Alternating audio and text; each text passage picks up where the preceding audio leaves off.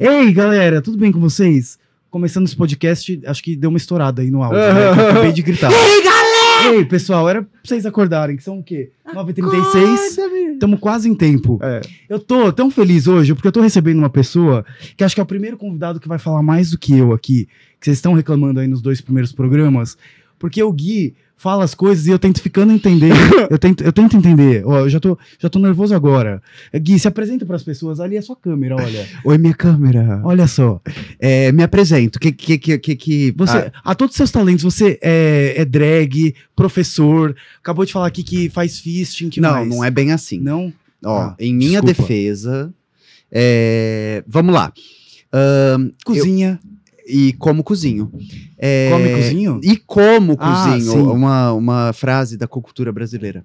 É, Ah, sim. Cozinho e como cozinho. Co- Cozinho muito bem. Ai, podia ser o nome do meu do quadro Põe na Roda de Culinária. Como Sim, cozinho. E como cozinho. E como? Olha, amei. É, e os meus advogados vão entrar em contato. Ai, eu Pelo vou trademark. patentear antes. Não tem como já. É, mas então, vamos lá. É, apresentações, elas sempre me deixam meio assim. Então eu vou tentar falar coisas que eu não falo. Ah, eu sou libriano, com ascendente em Sagitário e lua em Libra. Meu ursinho carinhoso preferido era o gambá roxo, tristinho. Ou, ou aquela ursinha que tinha uma nuvenzinha chorando na barriga. Eu eu- gostava da Laura, Qual era a Laura? que, que era a sobrinha do Coração Gelado, que Ai, ficava com- com- jogando raio no Sim, malvado. Mas ela não era uma ursinha carinhosa. Não. Aí é que eu sempre tem- fui meio de gostar das vilãs. Das vilãs. É. Hum. E então falei meu signo, meu ursinho carinhoso preferido. E se eu fosse um, um líder de ginásio Pokémon, o tipo do meu ginásio seria treva, trevas ou veneno. E se você fosse um filho do Bolsonaro, seria o Zero? Nossa, seria o que se suicidou. Seria a Laura, talvez, não Sim, sei. Seria, seria o que lutou por eutanásia no Brasil, conseguiu e foi o primeiro caso. Que gostoso.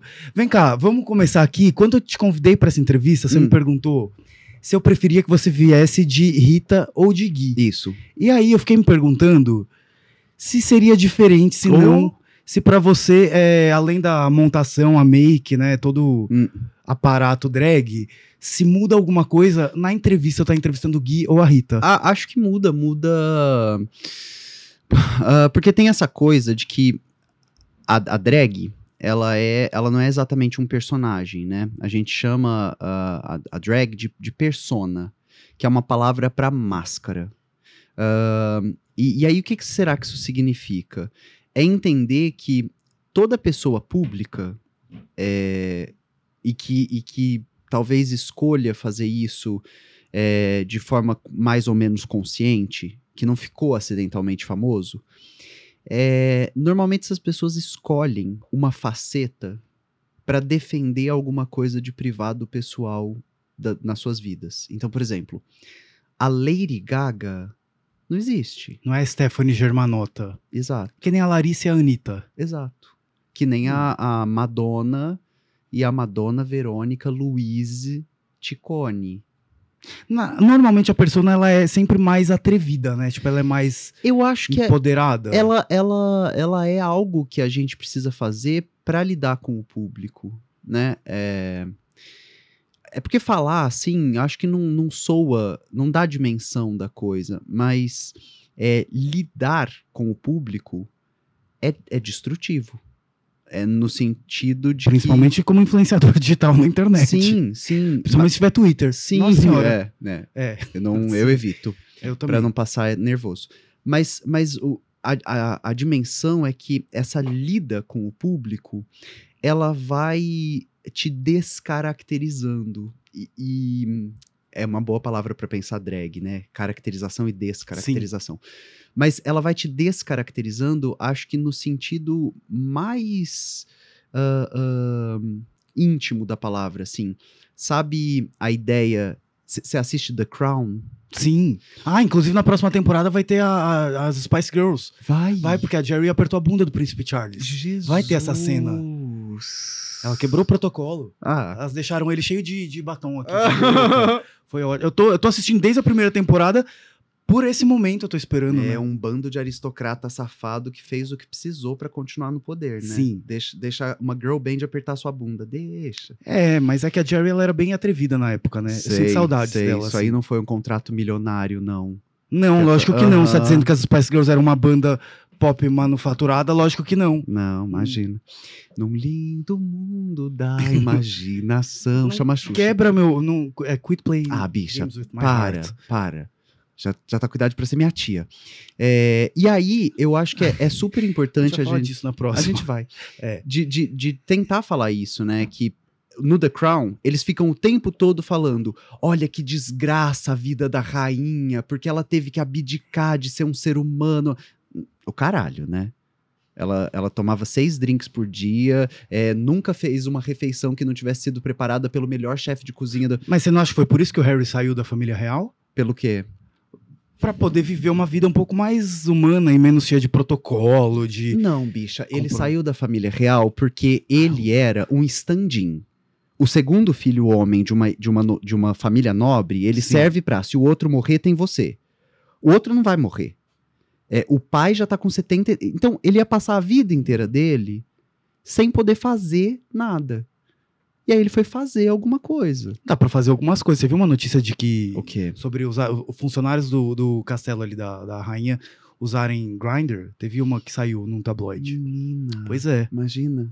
Se eu Me- fosse da me família real, me ia encontre ser. no Palácio de É, imagina, Buckingham. tem local aqui no Palácio de Buckingham. Mas vem cá, Ah. é, você acabou de falar sobre é, eu tá né, nessa, nessa fase pré-Kakura, né? Assim, que a gente já tá ficando meio déria, assim, Ah. né? Inclusive, Eu tô, eu, eu tô aging twink, que é a minha categoria. é o que? É um Twink mais velho? É um twink velha. Ou é uma Kakura nova? Bo- boa questão. É, É. porque é, isso é outra coisa, né? A cultura não tem tradução. Você já parou pra pensar nisso? Não. Porque, tipo, o bear não é exatamente o nosso urso. Essa- são duas categorias diferentes. É? Ô, bicha. Mas a Lontra e Otter não é a mesma coisa? Não sei. Porque quando você vê as lontras lá fora e vê as lontras aqui, são duas coisas. Eu amo que assim, eles criam as categorias, aí em algum momento toda categoria é, vem, é, vem as, as Barbie padrão e fala assim, eu também sou. Aí a Barbie tem, assim, ó, tem dois pelos assim, sou urso. Aí É. o cara todo sarado, assim, ó, com dois pelos, sou lontra, sou. Enfim. Muscle bear. Pois é. É. É, Mas a gente faz parte de uma geração ali, ó, entre 30 e 40, Hã?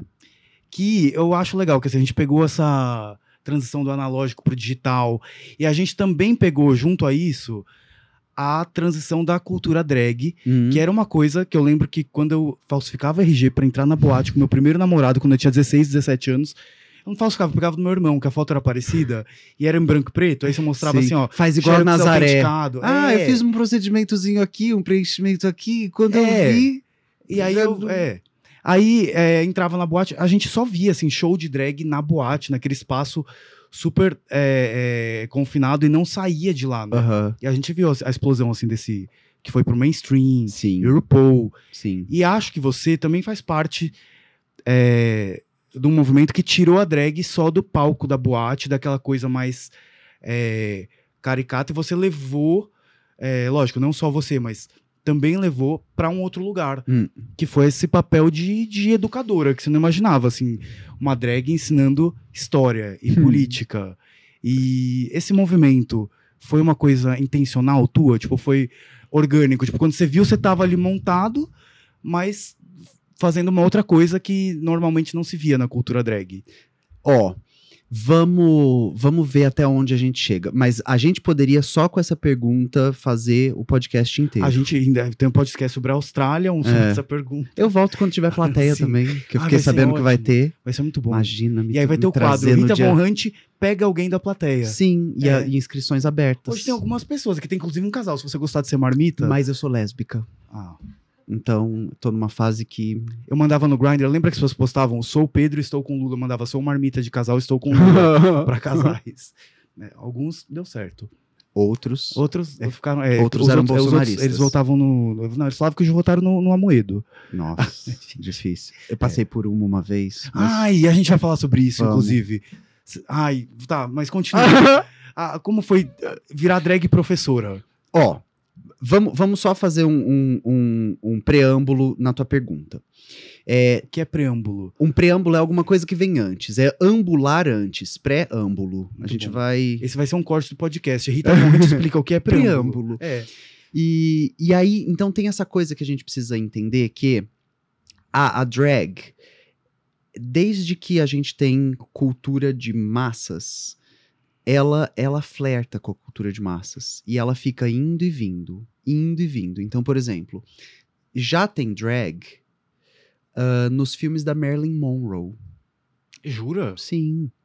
É, já tem drag ahn, na TV dos anos 60, 50 nos Estados Unidos. É, aqui no Brasil, ah, a gente está com- convivendo com a ideia de drag é, desde que a gente tem cultura é, de massa, desde que a gente tem Miss Piar, Rogéria. Sim, e, e aí tem essa outra coisa que é muito maluca pensar, porque é, drag. Rogéria, assim, né? é, Acho que muitas mulheres trans começaram, né, se entendendo como drag, assim, de gerações. E, e também o- os termos, eles são, são capenga. É, tem, a gente aprende isso na filosofia, que assim, quando um, um filósofo ele chega num termo, ele chega num conceito, então é, é pornocracia, pornotopia. O Paul Preciado, quando fala que a gente está atravessando uma era. é- Oferecimento LG. Olha, É que a gente é uma publi. é, Era, a gente quis fazer rapidinho. Acho que. É, mas vem. Ah, entra aqui, Rafa. Olha Oi, só. gente, esse é o Rafa. Olha, Vai aparecer o contato eu acho dele. tão fofo. Que o cabelo dele. Eu, eu gosto, assim, cabelo enroladinho grande, assim. É fofo. Parece tipo meio. é, aquele personagem do desenho que eu adoro, que é o irmão do Jorel. Ah, sim. É, Sim. sim, eu amo. Eu amo. É, então, mas é. Eu amo. Mas cabelos cacheados são lindos, Ai, né? são. É.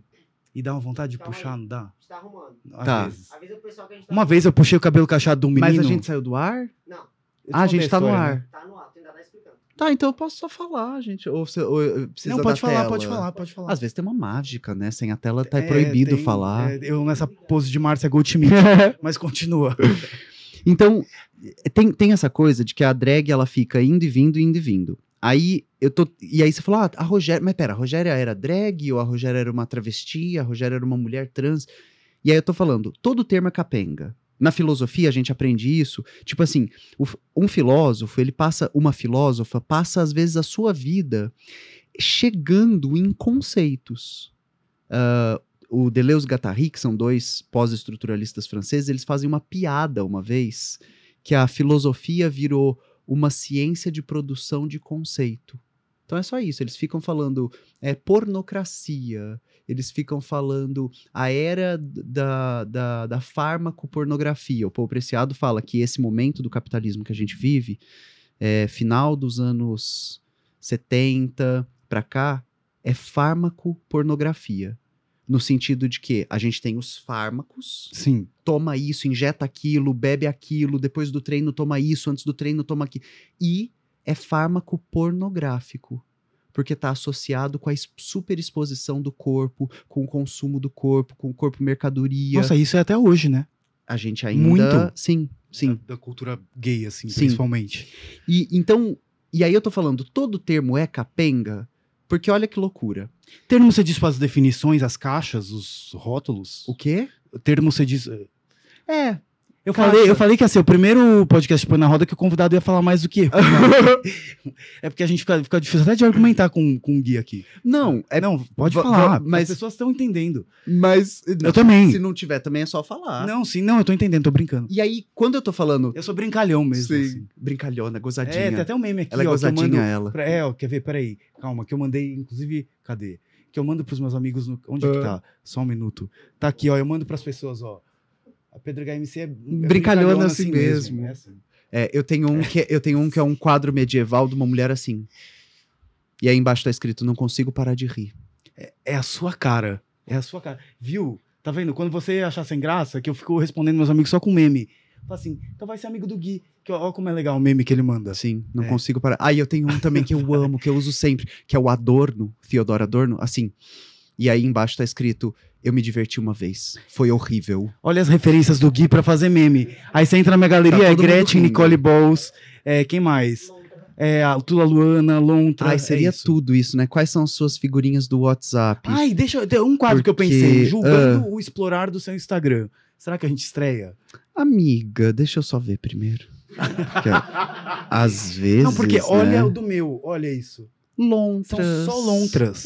Ai, que. f- Não, mas você deu uma. não, uma- não dei, não dei. Isso aqui é normal, qualquer dia. Olha aqui. Ah, atualizei e continuaram lontras. Ó, o meu tem vestido, Olha poli... uma lontra brincando Ó, com o cachorro. O meu tem vestido, política, galinha, maquiagem. Eu amo galinha. E eu sigo várias galinhas. Olha, arrasou, hein? O meu também. O nosso, Cachorrinhos felizes. nosso feed do Instagram tá assim, ó, pra militância não botar defeito. É bichos fofos, é O maquiagem. meu tem drags. Não tem um boy padrão. Ah, apareceu um aqui agora, mas foi só um. É, o meu tem, mas é aula de yoga, normalmente. Nossa, inclusive esse. Esse aqui. Ó, eu adoro essa menina. Aquelas, Ai, não, né? Ai. Eu adorei que a gente tá com o foco de duas crianças de quatro anos no, num, num episódio brilhante do RuPaul's Drag Race. E assim. esse Golden carregando os dois filhotinhos Na na, cesta? Ah, mas vamos falar do, do cara que você tava falando. Ó, não, eu- deixa eu tentar dar, dar essa resposta. Tá. É, então, blá, blá, blá, eu falei pra você, todo termo é capenga. Sim. E aí eu tô te falando isso porque imagina que loucura seria esse planeta onde, pra ter uma conversa, você precisa ter lido Preciado. Porque eu acabei de falar fármaco pornografia. Então, Sim. assim, todo termo é, é sempre guarda-chuva e é sempre capenga, porque a gente vai precisar ficar disputando qual é a leitura que a gente está fazendo desse termo. Então, é, é, por exemplo, a gente acabou de ver um episódio escroto de o, o deputado mais votado Meu do país. sim. Sim. Sim. Qual, qual que é a acepção que aquele sujeito esdrúxulo tem de mulher? Nenhuma. Ele, ele sequer deve conseguir conceber a ideia do que é. Eu acho que ele faz só pelo hype pra ganhar like da galera conservadora. E pra tirar a atenção Sim. do escândalo das joias, É né? mais um palhaço, sabe? Assim, um- é exatamente. Mas, mas então, e aí eu tô te falando, então todo termo também é guarda-chuva. E olha só que loucura. Quando a gente fala drag, sobre o que estamos. Não tem resposta. É do dressed as a girl, não é o termo? Pode ser que Não. tenha sido, mas, mas existem várias ah, linhas de pesquisa que dizem que não. Essa é uma shakespeariana, que fala, ó, já estava presente no Shakespeare, tarará, mas a, a, a mais sustentada historicamente de pesquisa na historiografia é de um historiador estadunidense que tem um livro sobre William Dorsey uh, Swan, ou Swan, agora eu não lembro, que é a primeira pessoa que se auto-intitulou drag queen na história dos Estados Unidos, que a gente conhece. E- então é uma pessoa preta, não binária, é, Mas isso numa época que nem existia, né? O termo Não não, binário, binário. não tinha nem drag. mas é porque as culturas ah, de matriz africana, elas têm outra lida com gênero. Então, a ideia... ah, que nem os índios, no, no- os indígenas no Brasil, no- no, Exato, descobrimento, que exato. tinham também. Exato, exato. Tem no livro do. Ai, tô me sentindo tão, tão inteligente falar isso com o Gui. Nossa senhora, do Mote. João Silvério. E o Luiz Motti, do professor... no Paraíso. Sim, E eu fiquei assim, gente, a gente se achando super moderno, porque a gente tá falando em pessoas não binárias e mulheres trans e homens trans. E e, assim, os ó, povos originários essas culturas já tudo. tinham. É. Olha quando que a gente foi chegar nisso é. pra reconhecer essas existências. Mas é isso. Por exemplo, o próprio conceito, ah, a gente é tão moderno. É, tipo, em 200 anos de Revolução Industrial, a gente destruiu o planeta. Os Sim. povos originários estão vivos há 10 mil, 12 Mas o Elon mil, Musk 20. vai colonizar Marte. Eu tô brincando. Eu sei. Calma. Eu sei. já ia virar a mesa é aqui, que, ó. é que não consigo parar de rir. Ah, Desculpa. Vem cá. Hum, é, Eu não respondi ainda. Pode terminar a sua resposta. Ah, obrigado. Pode terminar. Porque se for pra me chamar aqui e não me deixar concluir Calma. uma linha de raciocínio, eu chuto essa TV outra vez. É que eu quero essa ro- brincar de roleta depois Mas a gente faz, o- a gente faz um episódio de três horas. Vamos, lógico. Você tem, você tem hora pra ir embora? Com você eu fico aqui até amanhã. Pois é, menina. O Rafa aqui talvez fique. Ah, não, o Rafa virou noite aqui. O- e o Pedro vai te pagar hora extra, Rafa. Vai, vou. Você põe, coloca ele no pau. Não nesse sentido. Ah, por que não? E, ma- mas, só, só, pra, só pra falar. É. Então, quando eu tô te dizendo drag é um termo guarda-chuva, É Sim. porque tem uma série de experiências humanas que estão embaixo desse guarda-chuva. Tem uma antropóloga estadunidense chamada Esther Newton, que ela fez a primeira etnografia das drag queens. O que que é uma etnografia? É entender onde vive, do que se alimenta, no que acredita. Fez um Globo Repórter. Exato. É. E, e aí essa é a, ch- chama Mother Camp, o livro. E nessa etnografia, ela vai começar a perceber que pera, pera, pera, pera, pera. Tem umas que puseram peito, tem umas que não. Pera, mas a latina nunca pode participar nesse concurso? Pera, pera, pera. Mas as, as pretas não são bem-vindas nesse circo. Pera, mas as brancas não dançam nesse lugar. Hã? E aí ela vai tentando entender que a cultura drag, por isso que a gente chama de uma cultura, é um grande guarda-chuva. Ela contém dentro de si uma, um, um, um espectro de experiências. E aí, por exemplo, a Rogéria, a, gente nunca vai conseguir responder essas coisas. É, por isso que a gente, de forma mais progressista, né, fala sobre autoidentificação. Uhum.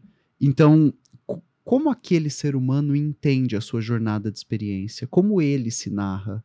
É, a Rogéria morreu falando que ela não era uma, Então, mas, uma mulher mas aí trans. também tem que ver o contexto de quando essa pessoa nasceu, porque, por exemplo, tem muita coisa que é Porque os considerado termos têm datas. close errado, vai de LGBTs, principalmente da terceira idade e tal, mas você pensa, gente, mas em que época que aquela pessoa viveu que pra sobreviver, talvez ela não pudesse abrir mão do Astolfo, por exemplo. Ó, Não dá pra saber como seria a Rogéria se nascesse, sei lá, em 90. sim e não. Se teria se entendido uma mulher trans. Sim e não. Por que, que sim e não?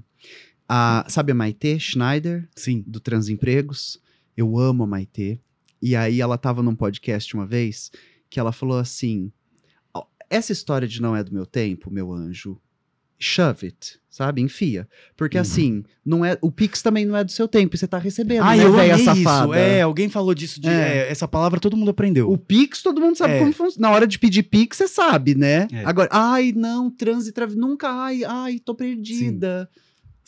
Ah, mas o Pix você aprendeu rapidinho, né? Sim. Safada. Não, mas tem, tem uma, uma questão, não tem? Porca de- capitalista. De, de quando você pega, por exemplo, é, Clodovil, Rogéria, é, ou é uma, uma coisa que eu Ah. eu pensei na minha cabeça um dia. Hum. Tem muito close errado, assim, das gerações mais antigas, umas E, e coisas, nas nossas umas não? posturas mais conservadoras. E nas nossas não? Não, na- não, tô brincando, tem, tem sim, tem.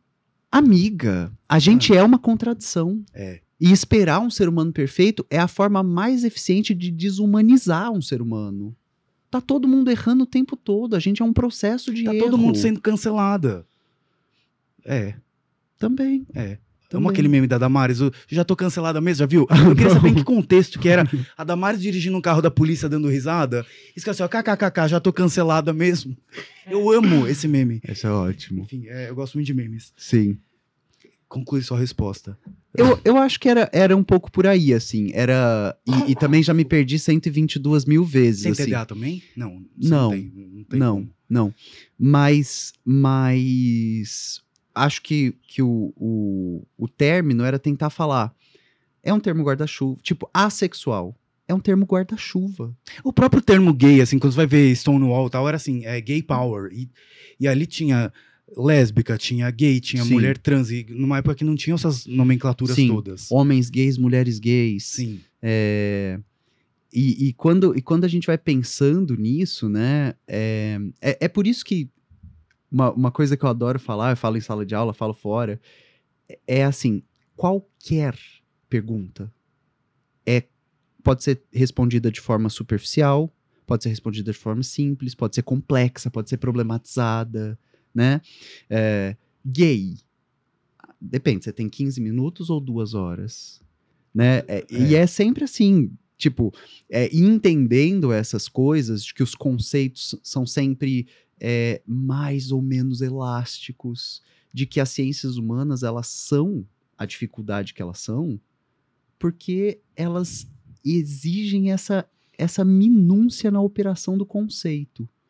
Né? Alguém das ciências humanas é alguém que vai falar, ó, para talvez um outro tipo de texto, um texto científico, é- essa palavra não pode ser usada. Uhum. Isso aqui tá fora do lugar.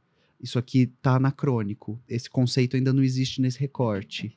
É, porque é essa esse aperfeiçoar a palavra é o seu é a sua ferramenta de trabalho nas ciências humanas. Então você vai é, calibrando, assim, afinando esse esse instrumento. Ah, e aí é isso. Por exemplo, você pode ah, qu- quando eu falei agora, assexual é um termo guarda-chuva. Se você tem 14 segundos para responder isso, você vai Uhum. falar: olha, é um termo guarda-chuva que designa experiências sexuais que vão do não Sim. a a sexo até o tal até o, o sim passando pelo talvez. Sim, vai desligar daqui a pouco. E se você tiver mais tempo para responder, você vai falar: olha, é um termo que começa a aparecer em tal momento. É, é porque a gente pensa a sexualidade humana em halo sexual para assexual. E só que tem uma coisa que chama demi. E aí a demissexualidade já tá dentro da O assexualidade. demi é quando exige um envolvimento, né, com a pessoa. O um- demi é quando tem algum requisito ah, que vai ser definido caso a caso. Então, eu preciso de um elo afetivo, eu preciso de uma admiração, eu preciso de um, e- de um elo intelectual, eu preciso de tempo, eu preciso de. Ser fã da Demi Lovato. É, É. eu preciso que a Demi Moore esteja aqui. Ai. Vem, ah, por falar nisso, você é, deve ter muito cara sapiosexual que Hum. chega em você, né? Não sei. Esses- essa, pessoa- essa galera assim que tem tesão em, em inteligência, assim, nossa, deve chegar em você chegando, né? Não? Não sei. Não tem? Não tem? Você não usa. Ah, aqui tem um quadro, depois a gente vai fazer aqui com o Gui. É, que é o indiscreto e dentro do meio. A gente vai descobrir intimidades do Gui. Mas você pode pular perguntas. Sim, sim, É, sim, sim. Você lembra, você lembra quando você fez o 24 perguntas comigo? Que era, Lembro. me conte um fetiche. E eu falei, não. E eu vou repetir essa pergunta hoje, porque vai que o Gui tá mais aberto a, a saber. A saber não, a falar. Mais aberto, tô cada dia mais fechado. E eu. Não. Enfim. Vem cá, muitas drags têm como referência divas pop, né? Assim, Sim. pela cultura do bate-cabelo, do sim, show. sim. Você teve referências? Muitas. Não, porque assim, pra ser uma drag que, que ensina política e que fala de, de história, quem foram suas referências? Não, mas vamos lá. Ó, não é assim. É, de novo, é outra coisa. o cabelo e o cérebro juntos. Aqui no Brasil, a gente tem um histórico de drags politizadas. É Olga Del Volga, que cantou no Jô Soares, que tinha. Então, por isso que eu queria saber suas referências, porque normalmente a pessoa fala assim: ah, minha Lady Gaga, minha Madonna, Barbara Streisand já é uma Sim. coisa. Agora, olha quem foi que você falou, que eu não sei quem é. Olga Del Volga, que era, Olha. era uma drag aqui de São Paulo. Ah, tem uma professora de história no Rio de Janeiro. Essas são suas referências. Não, eu tô falando que essas drags existem. Tá. É, e que elas, né, elas estão ali, eu, eu posso nomeá-las, tarará, tarará. Mas de divas pop, assim, Não, de, de- quais foram suas referências? ah, N mil. Eu, eu tenho show de fazendo, fazendo striptease dublando Dita Von Teese. Então ela é uma referência. Eu é, fiz muito show com Tá aí, música ó, da... descobrimos um fetiche, finalmente consegui a resposta. Não? Ah, Isso não seria uma coisa que te. Seria um, uma coisa que te interessaria? o quê? Não? Ah, eu não sei, sei lá, um cara pelado lendo Camões, assim. Não sei. Acho que não. Como que a gente faz pra descobrir? Poxa vida. Ai. É, que- agora fiquei, fiquei um pouco desconcertado É. aqui. É, é, Enfim. É, deixa eu ir para uma próxima. Vamos para uma pergunta da, da galera que tá, tá Vamos. perguntando aí no ao vivo. Tem muitas? Tem. No celular. Meu celular tá aqui. O que que tem? Para onde eu vou? No inbox? Ah, O- meu onde a WhatsApp, ele Lagoinha? mandou. Onde a Lagoinha chegou essa pergunta? Não, é, você já viu aquele meme? Não. Ai, onde tô? Acordei na Cadê? Lagoinha. Tá aqui, olha. Vamos lá, vamos lá. Hum. Muito bem. Queria. Nossa, mas. Pode me. Não, peraí. Essa aqui foi uma pergunta pra mim bem pessoal, né? Pode me responder qual UBS você consegue pegar PrEP? Gente, olha que chegou Mas na caixa de todas, perguntas. não consegue? Não, em todas, mas acho que. Não, entendi, não entendi. Mas é importante falar. Eu vou Você na consegue, Alameda você consegue pegar na- PrEP em todas as UBS. É ótimo. Você, você faz? Não. Por quê? Porque eu tenho uma. Não, porque minha vida sexual é muito outra. mas dá pra fazer bicha. sob demanda agora, você viu? Ah, É, se precisar, passa lá em casa, pega três, que você precisa de. Tá. Três não, quatro, que é duas, duas horas antes, uma um dia depois e a quarta dois dias depois. É o negócio da pro- profilaxia combinada, É, né? Muito bom. No dia que vocês estivessem com o mood Bruna Sur- Surfistinha on, aí é, é útil. Ah, É, não sei que assim, que seja sempre o mood Bruna Surfistinha e toma todo dia que é mais fácil, sim. né? O que- Hum. Queria saber... Em... Oi? Posso pegar uma daqui? Pode, pode. Pega que a galera que tá ao vivo, eu acho que merece ter mais atenção, porque... É, Alguém mandou 10 reais? Não, fala. É, você já sabe sobre o documentário de crianças trans que a 8mm está fazendo? Fala sobre, até mesmo para ajudar e levar mais conhecimento. Que legal. Não, não sei. Não. É, mas, inclusive, aproveitar para divulgar aqui, arroba Minha Criança Trans, da Tamires, que é um, um livro e um projeto incrível. Você conhece a Tamires? Ah, Que tem a filha só de redes sociais, né? Ai, não gente, conheço. a Agatha foi em casa, é a coisa mais fofa, assim, mais... Ai, a gente pediu pizza, a gente é, brincou com as minhas bonecas lá, das Spice Girls, Ah. foi muito legal. Enfim, é, vem cá, é, falando sobre, sobre tua, tua drag ainda, antes de você falar de cultura e de falar de política e tudo mais, você, fala, você fazia um canal de, de culinária. Sim. Quando que se deu essa transição? Essa guinada. Que eu lembro do tempero drag, assim, do comecinho do Põe na Roda, assim, do- é, você fazia o, o tempero É, drag eu acho que a gente, a gente começou em 14 e 15, né? 2014 e 15. Era tudo mato. É. Era, e era mesmo, assim, Sim. o YouTube era uma coisa bem... ah, Canal das Bi. Era, Lembra? era uma coisa bem distante, assim, dessa experiência que a gente tem hoje. E é, e é engraçado como as coisas atualizam muito rápido, né? É, pensar que nesses quase 10 anos, Sim. né? 14, Sim. possível 24, a, a, realidade da internet já é irreconhecível, assim, é, é muito maluco pensar nisso. Mas, mas beleza. Ahn, tem um momento ah, a gente ainda está fazendo receitas. é, Você faz receita? Não, eu- não, a gente ainda está fazendo nesse momento. Tem um momento, Ah, tá. a gente ainda Tá. está fazendo receitas Tá. é, que a gente está fazendo um. é, era um dia que eu ia receber o Ícaro Kadoshi, a gente já estava fazendo programa na TV. Ai, eu amo o Ícaro. Sim, ele é tudo. Ele é Um incrível. beijo, Ícaro.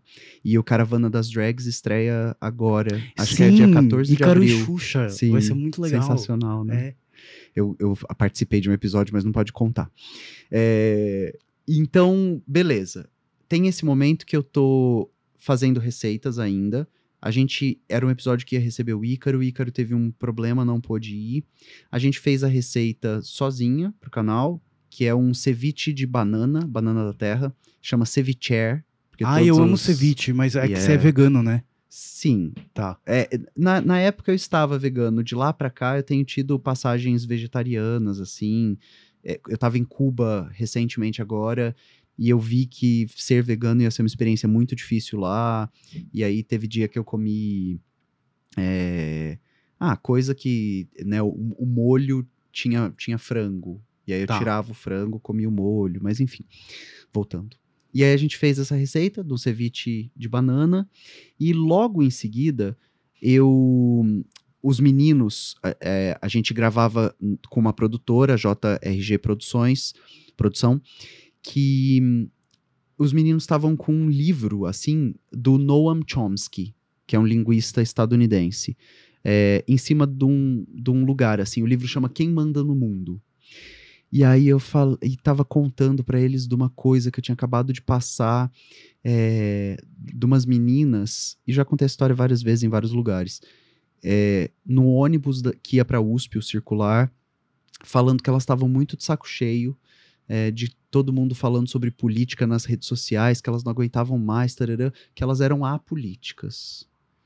E aí eu fiquei pensando, mas minha fudidinha, se você estuda numa universidade pública, se você usa transporte público, é porque você é uma fudida.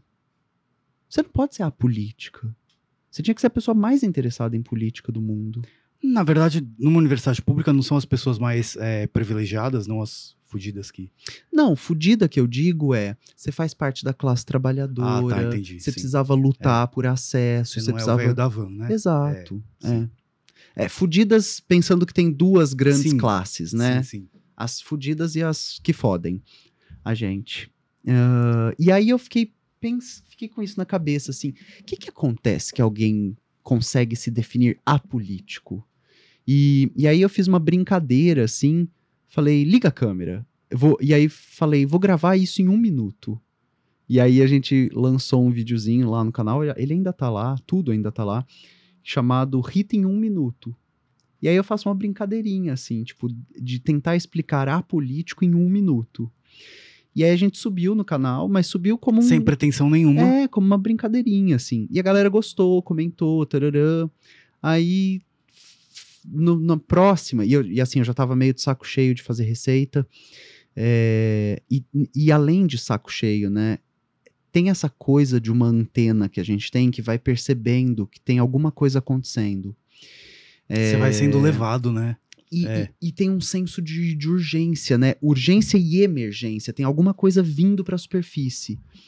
E, e eu sentia que eu estava congregando pessoas, agregando pessoas numa plataforma e que eu tinha a chance de falar com elas sobre alguma coisa muito urgente naquele momento. E que talvez eu pudesse, é, através das É um movimento ferramentas meio que eu intuitivo, tinha, né? isso, isso, dessa coisa dessa antena, assim, sabe? De ir captando. Então, começa um pouco por aí. É, e, e acho também que, que faz parte, assim, agora eu tô sentindo alguma coisa também é, que eu tô tentando ainda nomear, mas eu acho que a gente tá de alguma forma passando por um momento que seria muito bacana se a gente conseguisse um êxodo das redes sociais. Cara, sabe que assim, eu fiquei um ano sem postar e eu fiquei, acho que os três primeiros meses com as redes sociais deslogadas. E E, foi uma experiência incrível. Eu não voltei pro Twitter até agora, porque eu percebi o como. É, quando você tá num ambiente tóxico, você não percebe, né? Porque você tá Claro. acostumado com, aquele, vai se acostumando. com aquela atmosfera. Sim, sim. E eu percebi o como me fez bem, Hum. por exemplo, ler notícias assim num, num portal ou num Uhum. canal do YouTube que eu goste de Uhum. seguir e não necessariamente me envolver na treta do, do Dos que você lê uma opinião a favor, comentários. uma contra e você já tá defendendo um ponto de vista, você lê uma opinião escrota e você já quer se você não for brigar com alguém, você briga mentalmente e aquilo te desgasta. E eu também percebi como a gente é viciado no sentido de que assim, ó, nos três primeiros meses que eu tava sem redes, qualquer cinco segundos que eu não estivesse fazendo nada, se eu estivesse Uhum. na fila de um caixa, se eu tivesse, Uhum.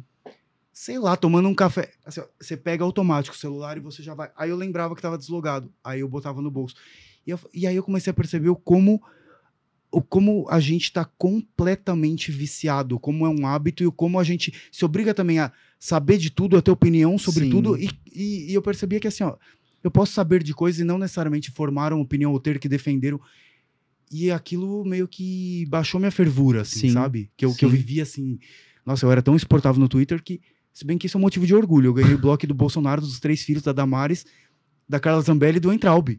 Isso não é incrível? Sim. Eu tinha que ter uma galeria de, de Você troféus quase fez em um casa. bingo. Pois é.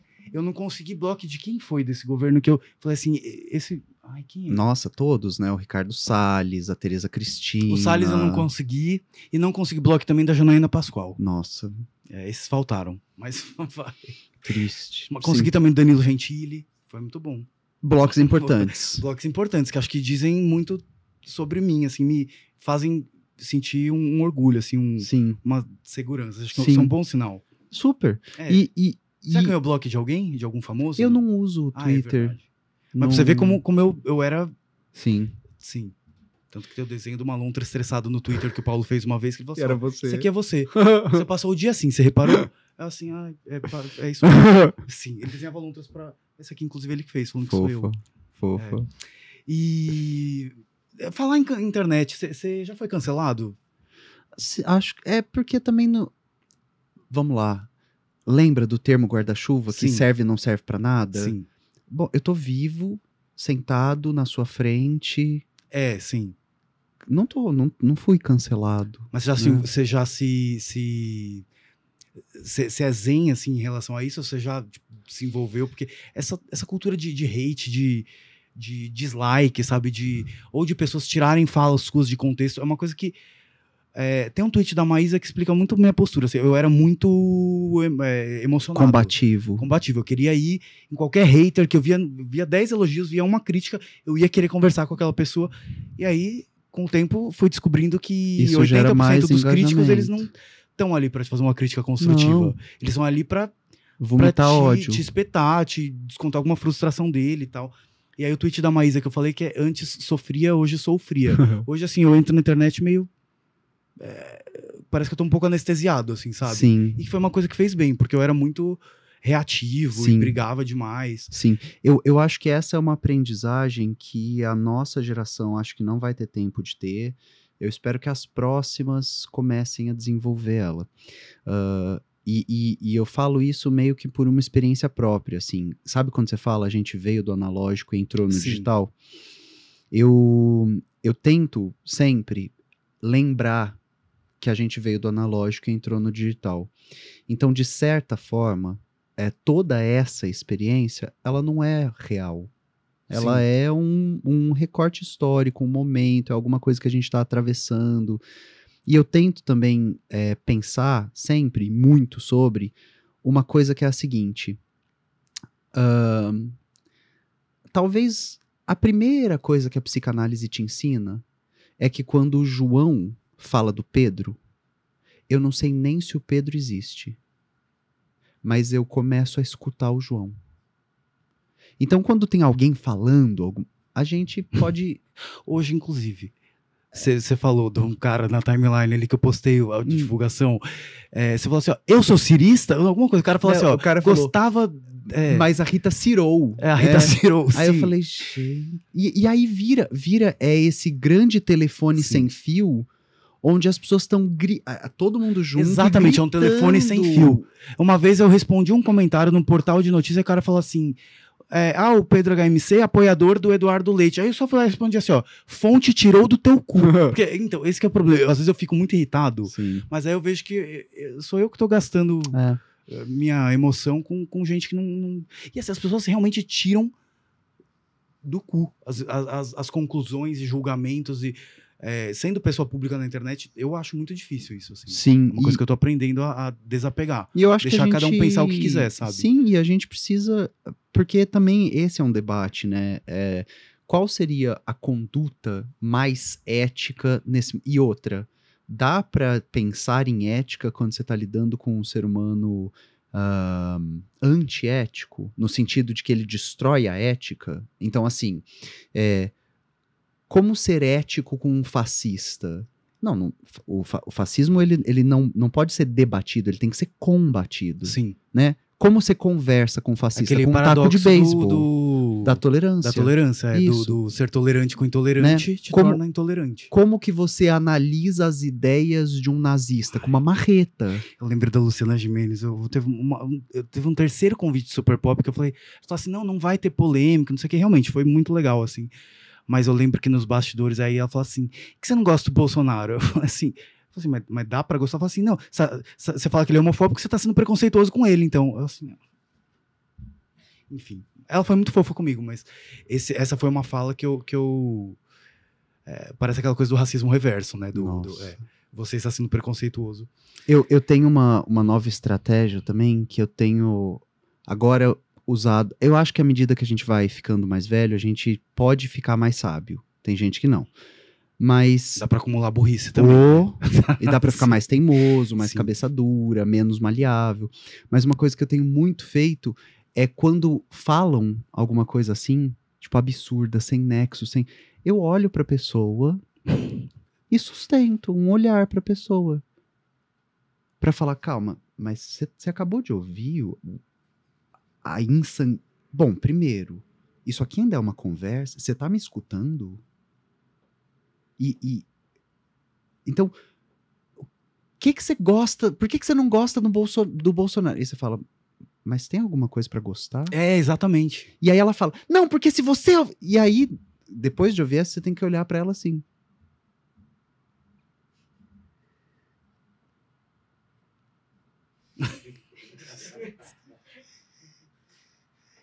Bom, vamos tentar ir do começo, Luciano. Sim.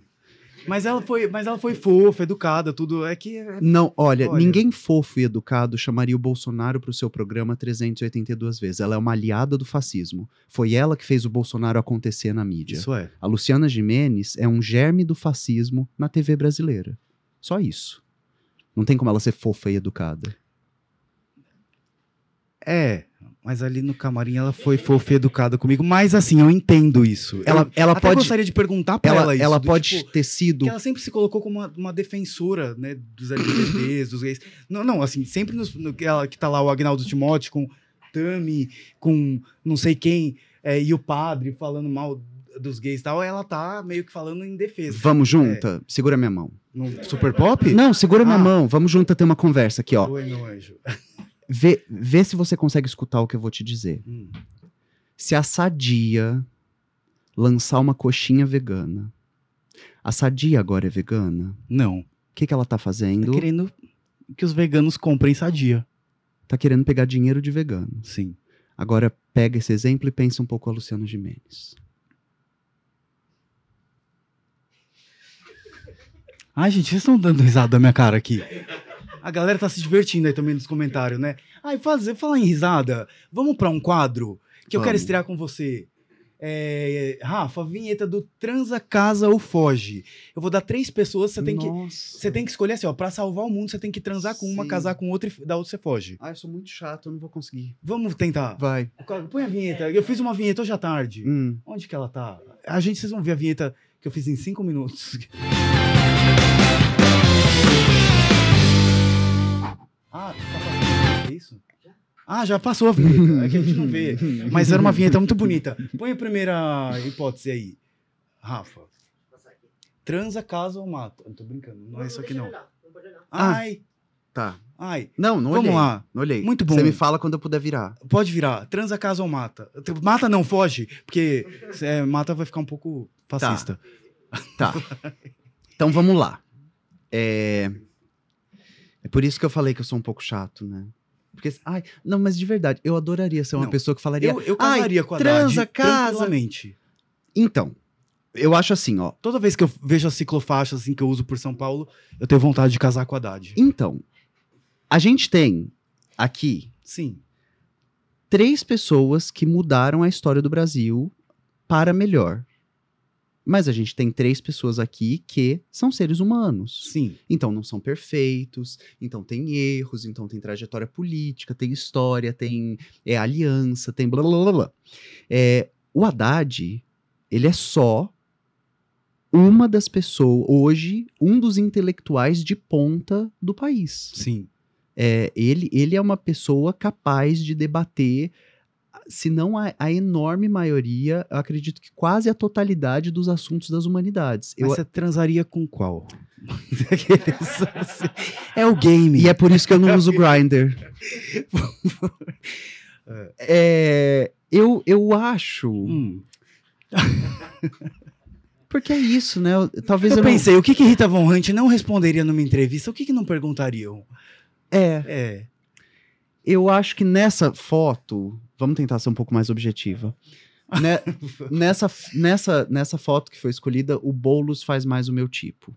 Pra transar. Mas, só, só respondi isso. Tá. Mas tem uma foto do Haddad no aeroporto. Você sabe qual é? Não, mas eu vou que a luz, buscar que a luz tá batendo nos olhos dele. Que se eu ver aquela foto, eu voto no Haddad. sim. Ou a foto do Lula de sunga, já viu? Com a Janja atrás? Então, tem Nossa. essa foto, mas a Tá minha inteiraço? preferida do Lula é uma que virou um meme, vou te mostrar o triplex. Que, é, que ainda é o, o Lula das greves do. ABC, Sim. sabe? Sim. Que ele tá, tipo, a- é, mexendo na calça. Ah, mas, mas nessas três fotos, acho que o Boulos é o, é o mais bonito. E, e acho também que é, eu tenho imensa admiração pelos três. E É que o transar é um momento fugaz, assim, né? O casar é Sim. um. Né, você vai dividir tua vida com a pessoa e Sim. o foge é tipo. Não. Sim, mas eu não fugiria de nenhum dos três. Eu também não. É, eu me imagino num cenário onde eu casaria com os três. Muito provavelmente, alguns casamentos. Faria, um faria esse gangbang? Talvez. Quem seria o passivo dos quatro? é, Acho que é Passivo é o protagonista, né? No gangbang. Em- no Gangbang. É, porque É. é, o, é o único, né? Sim. Ahn, Já fez, não? não. Ah, recomendo. Não, Tá. mentira, eu tentei, foi uma experiência frustrada, porque é, tem coisas que acontecem no pornô que na vida é difícil você controlar. Sim. Aí, dois minutos que co- começou o negócio, tava um ativo dando pro outro. Eu falei, gente, peraí, o, o combinado era o quê? O convite não era pra um. Não era uma. uma, uma Um bacanal. Um bacanal normal. Ah. Senão eu falava, cada um faz o que quiser. Qual que era o combinado? Tem que ter regra nessa pra putaria. Peraí, você transa com bolos? Ah, transa com ou casa. É, eu acho que eu três. transo e caso poderia, né? Mas é que, por exemplo, eu. E aí, é, é, é Trisal, você, Janja e Lula? Se a, se a Janja Ah, eu. Janja. Eu também. Eu queria ser amigo dela. Eu acho ela sensacional. Eu já mandei DM no Instagram, ela não respondeu. Enfim. Ô, Janja. É, a próxima. Transa, casa ou foge? Eu acho que só tem uma pessoa aqui com quem eu poderia ter qualquer tipo Mas de é pra salvar, pra salvar a comunidade LGBT, tem que escolher. Nossa, com. Mas, mas. Não, ó, eu ca- casaria tranquilamente Gente, com a Duda. Não, a Duda. Seria marido dela, A nossa, Duda, muito. a Duda é a única pessoa aqui com quem eu consigo estabelecer qualquer tipo de relação. Não, mas se fosse ó, pra salvar a comunidade LGBT, aí, aí ó, caso com Duda, transo a com comunidade pode se fujo perder. do Kim. A, a comunidade LGBT que se dane. Ah. É, é, inclusive, é, às vezes é, dá vontade de falar, viu? É, Fazer aquele meme do Cirilo, já viu? Qual? Eu já perdi a paciência com você. Aí riscaram Maria Joaquina e colocaram comunidade LGBT. Eu- Próximo. Eu vai. gosto de. Onde tem- e onde tem gay tem paz? Aí eu amo. Vamos lá, transa, casa ou foge? Gente, mas só tem, de novo, só tem uma pessoa com quem eu conseguiria estabelecer qualquer tipo de relação humana, que é a Érica, que é minha amiga. Érica, eu casaria. Eu vou levantar? Eu, Eu, eu, vou, eu vou levantar e vou sair da- do podcast. Não, eu ia fazer só no sigilo. A militância não ia saber. Será que eu falo pra ele do Paco Vidarte? Você sabe que eu fui cancelado, inclusive, uma vez no Twitter por causa de uma piada que eu fiz quando ele é, falou que era gay no Bial. Sim. E aí, ó, mas eu falei assim, eu vou escrever desse jeito pra não dar problema, é só pela piada. Uma coisa idiota, assim, que eu falaria na mesa de um bar com os amigos que ninguém lembraria depois. Aí eu tuitei assim, ó, espero que esse cenário não se concretize, mas se no segundo turno der Bolsonaro e Eduardo Leite, vírgula, pode leitar. Nossa, me cancelaram assim, ó, isso virou print nos fóruns e tudo. Falei, gente, calma, era só pela piada do pode leitar, calma. Então, mas, mas não eu, que... eu vou ser super sincero com você. É, eu acho que. Mas ele é tão bonito. Eu não acho. Eu acho ele bonito. Não. Eu é porque eu lembro na um- época do, do Furo MTV que a gente deu a notícia quando ele virou o prefeito de Pelotas e a gente chamava ele de o perfeito de Pelotas. Mas era só uma piada. Sim. Que a Dani ficava assim durante o programa. Mas então, é que é, que é isso, assim. o- as nossas, talvez as nossas percepções de humor. Mas nossa, elas casar com a Erika deve ser sejam- incrível, né? Nossa. Ela é uma pessoa. Ah, eu acho ela muito foda. Eu não consigo nem agir é naturalmente tudo. perto dela, Ela é sabia? tudo. Ela é incrível. A gente malha junto. O Alckmin a gente foge, então. Ah, Foge com G, hein, galera? Só pode entender com D, né? O Alckmin a gente combate, né?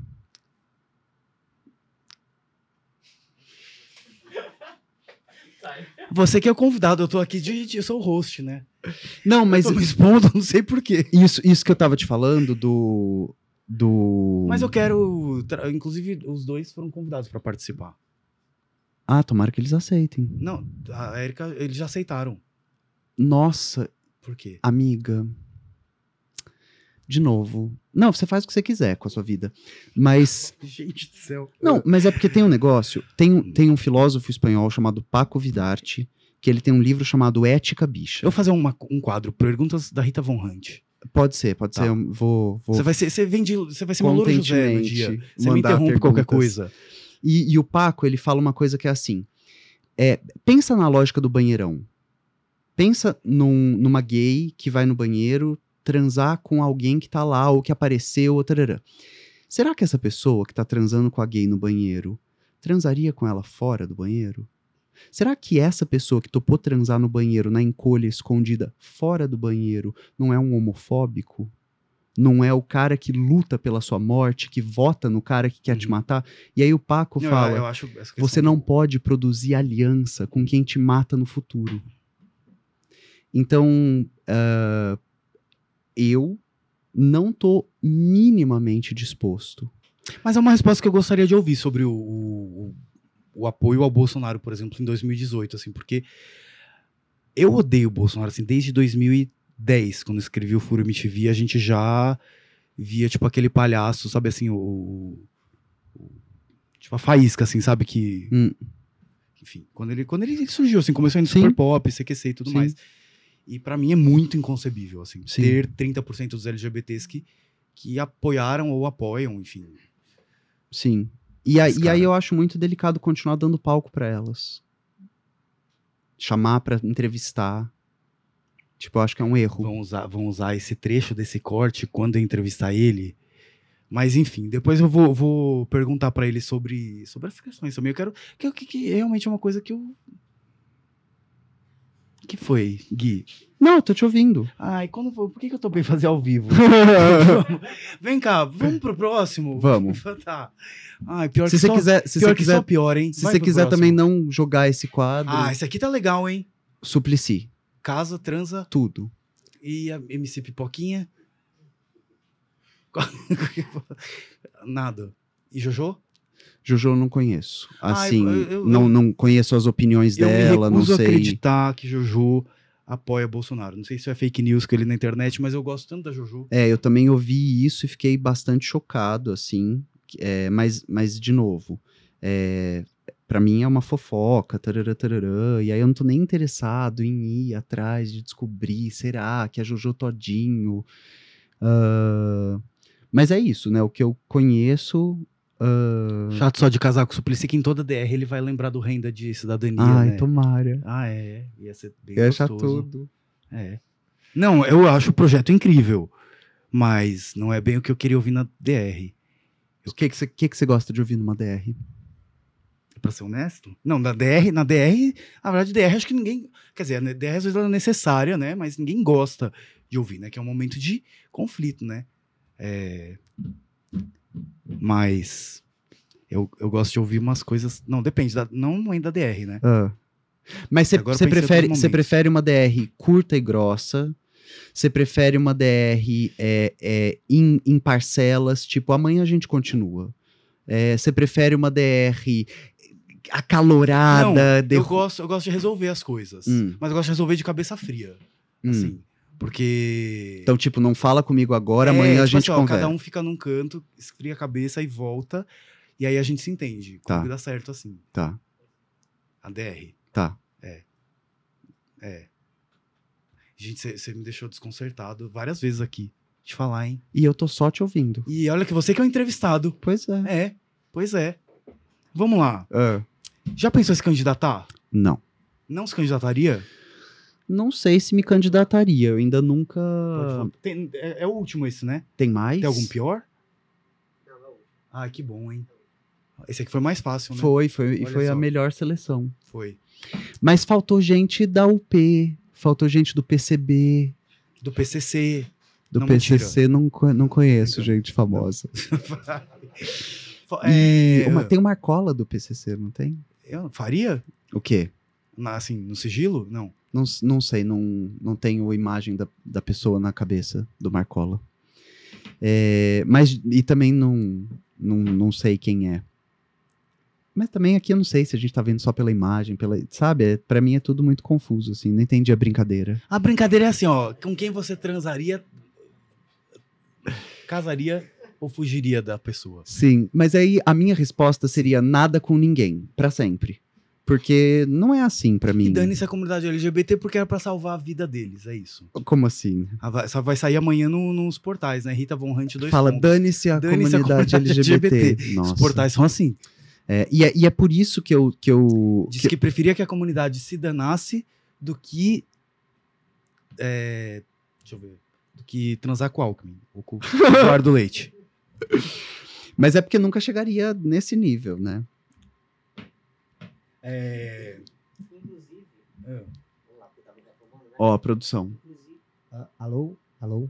Inclusive, uma das perguntas era se tu Ah, chegou aí? gostaria de se candidatar. Ah, que foi também o que Não, você porque me falou, eu veria né? muito você na política. E, e eu votaria assim. é, eu gostaria de votar em você para todos os cargos, que Muito fosse o obrigado. deputado federal, estadual. Porque eu acho que a gente precisa de pessoas E eu fico muito feliz de ouvir É, isso. com, com bagagem histórica e política, porque o que a gente mais vê é, gente, um- uns, uns senhores que, assim, é, é, criando leis sobre assuntos que não fazem a menor ideia. Sim. Mas, é, mas é, não é só isso, né, Pedro? É, a gente tem que pensar que toda vez que a gente entra numa discussão, só dá para fazer essa discussão se você pensar interesse de classe. É, a última, o último censo é, no Congresso apontava que a profissão que mais aparece no Congresso é empresário.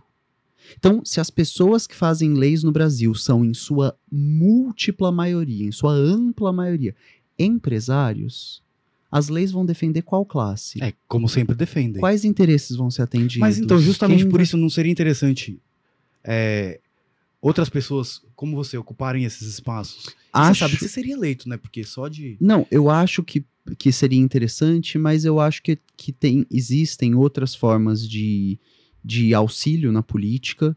É, eu, eu sinto também que hoje, da forma como está desenhada a, a política, não tem espaço. Ah, por exemplo, nas últimas eleições, uma das candidaturas que mais me deixou alegre e contente foi a do Vladimir Safatli, que é um filósofo, é, que é um professor universitário, é, e ao mesmo tempo é pensar, bom, mas se um filósofo professor universitário fosse colocado naquele, gente, um- o, o- o- deputado mais votado do Brasil é um ex-youtuber de 20 e poucos anos de idade que coloca uma peruca na cabeça e fala agora eu me sinto uma mulher.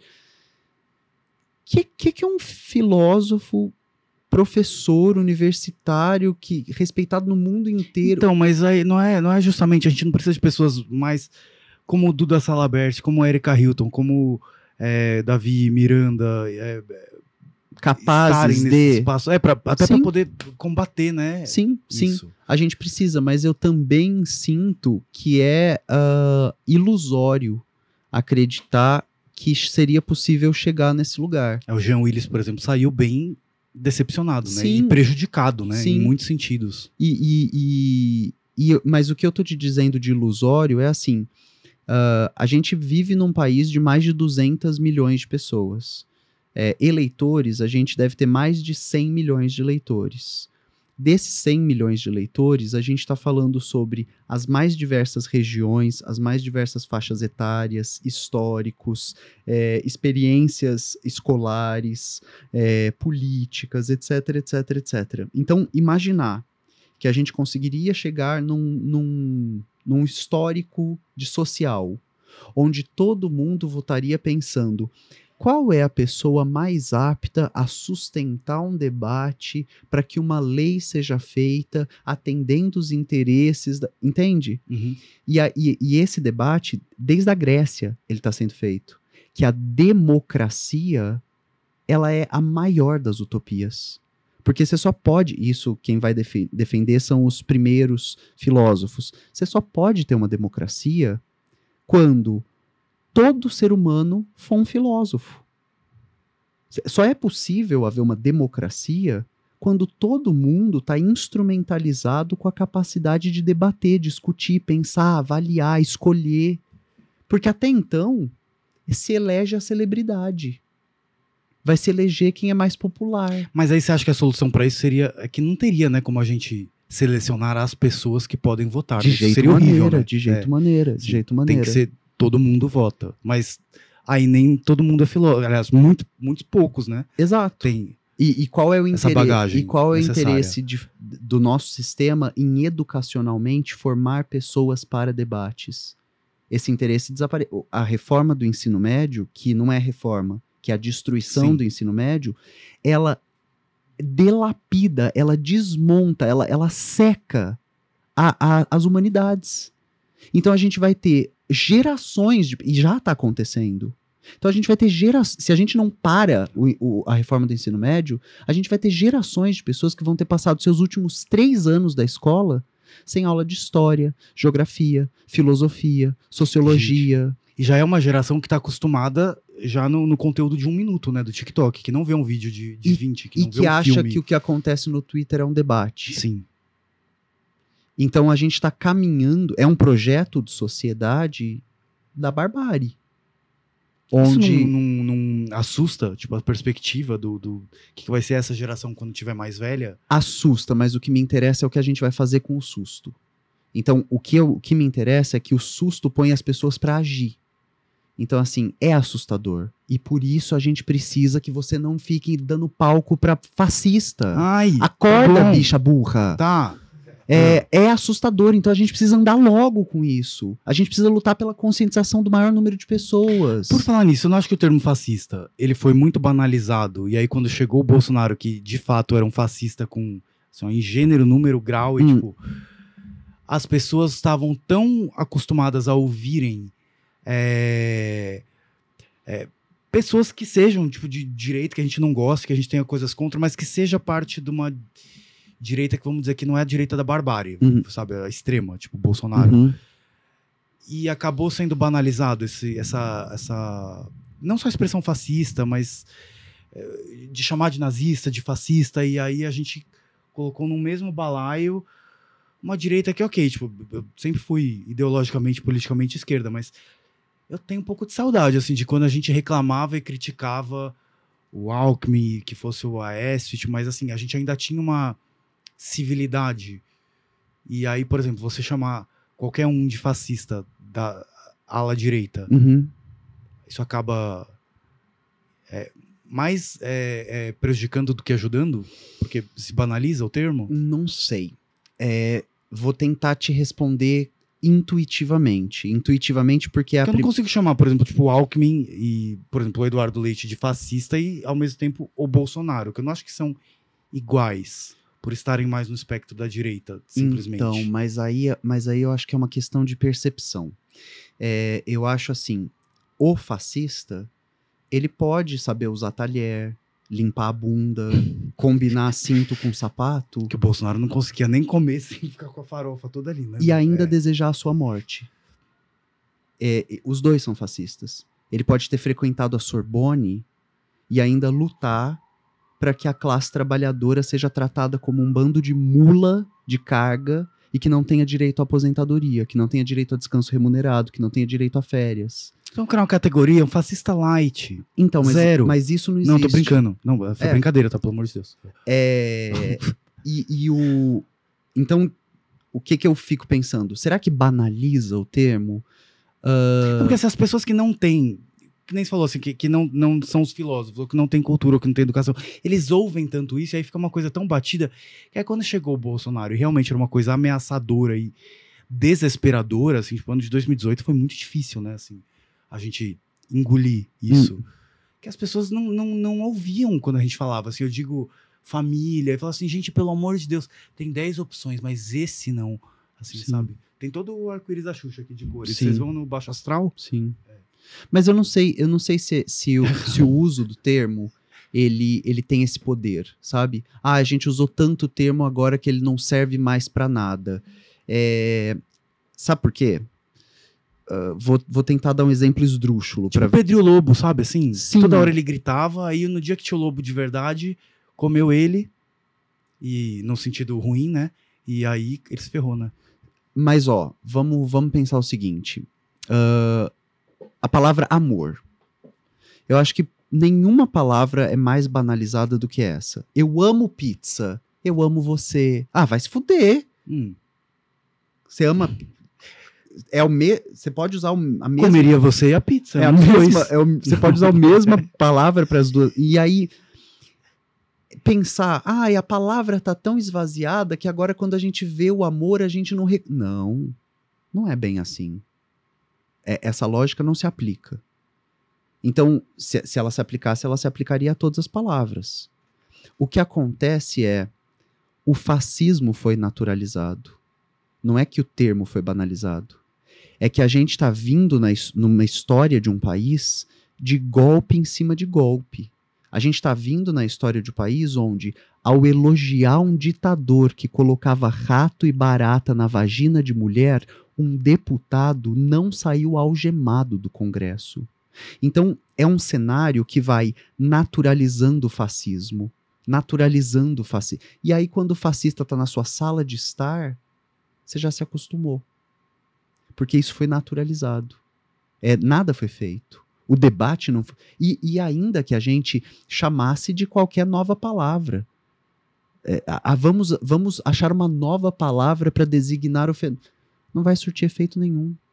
Porque o fenômeno está naturalizado. As pessoas estão lidando com isso com naturalidade. É, então, acho que não. A, a, o, o, amplo uso da palavra fascista pode, inclusive, ter levado mais pessoas a ir para o Google escrever o que é fascismo. A, a, e, e procurar um livro. Aí tentar ler, a chegar para um professor na faculdade, a chegar para uma professora na escola, a chegar para um amigo que eu escuto mais, que eu acho que é, uhum. que é uma pessoa mais. e, e perguntar. Uh, o problema também é que, né, você vai. A, a, gente chegou num ponto de que o Bolsonaro defendia que o nazismo era de esquerda. Sim. Né? Que não teve, não teve ditadura, né? Foi Exato. como que era que eles chamavam? Uh, de, revolução. É, é eles chamavam assim, de revolução. Sim. E é muito doido, né? Então, não sei, eu não, não tenho essa confiança nos termos, nas palavras. Mas se você se candidatasse e fosse não. presidente, hum. cê, no seu santinho ia estar tá assim, ó, como candidato, ia estar tá a Rita ou ia estar tá o Guilherme?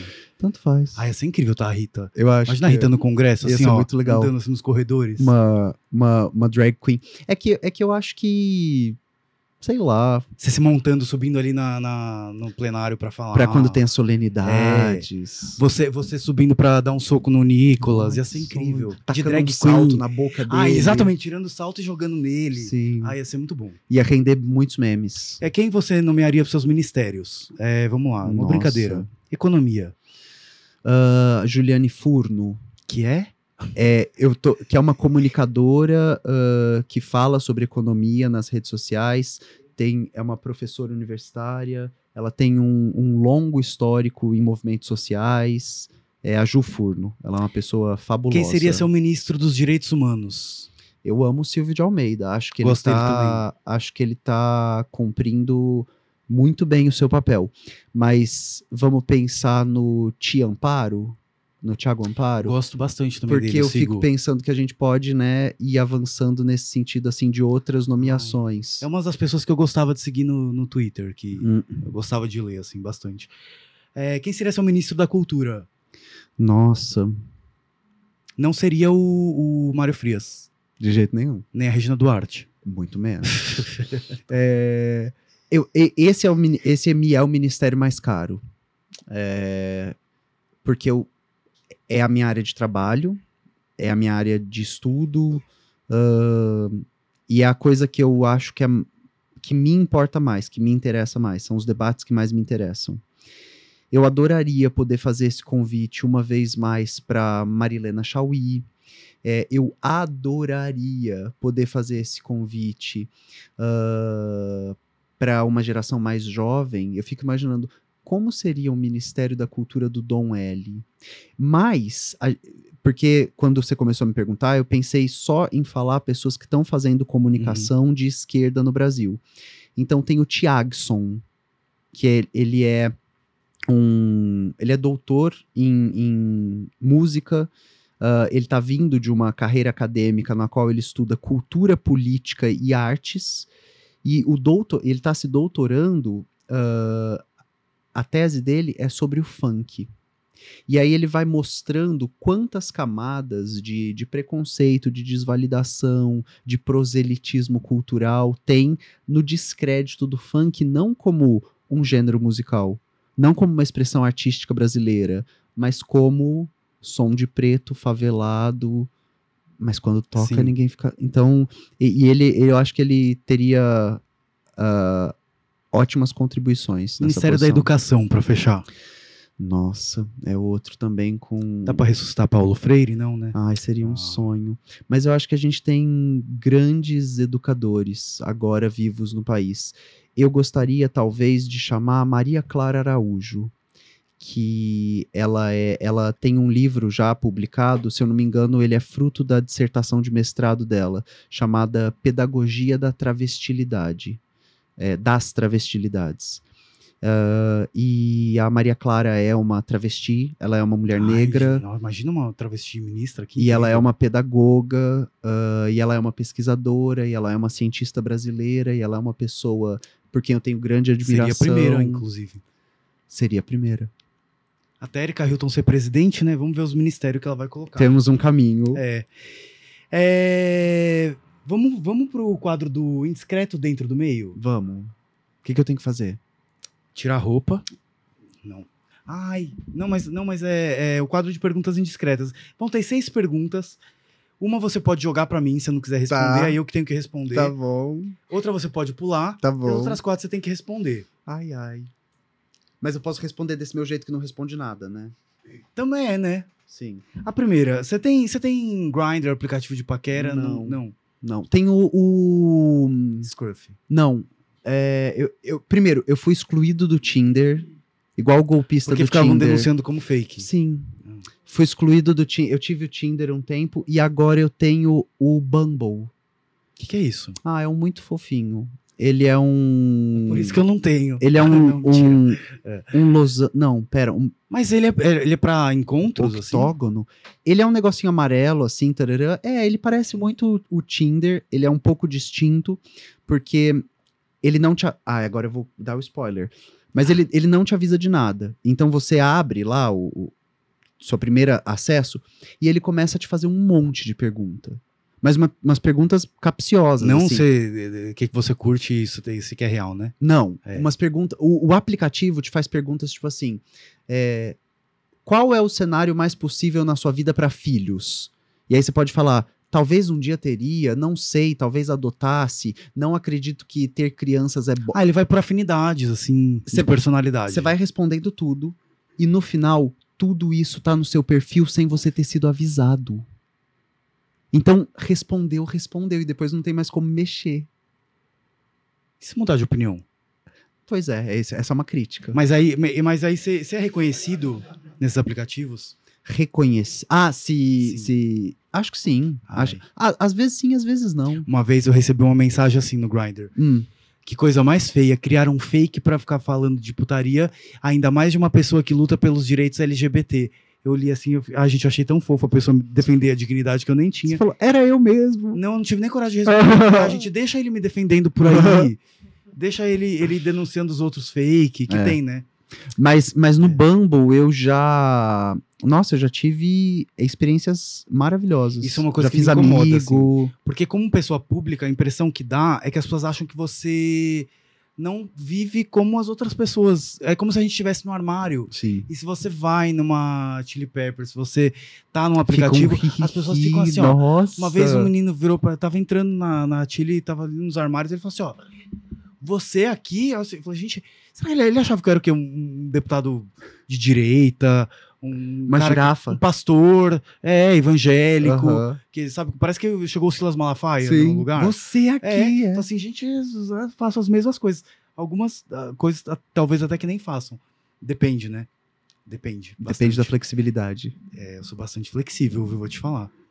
É uma flexibilidade que eu não tenho na vida. Enfim, às vezes depende também.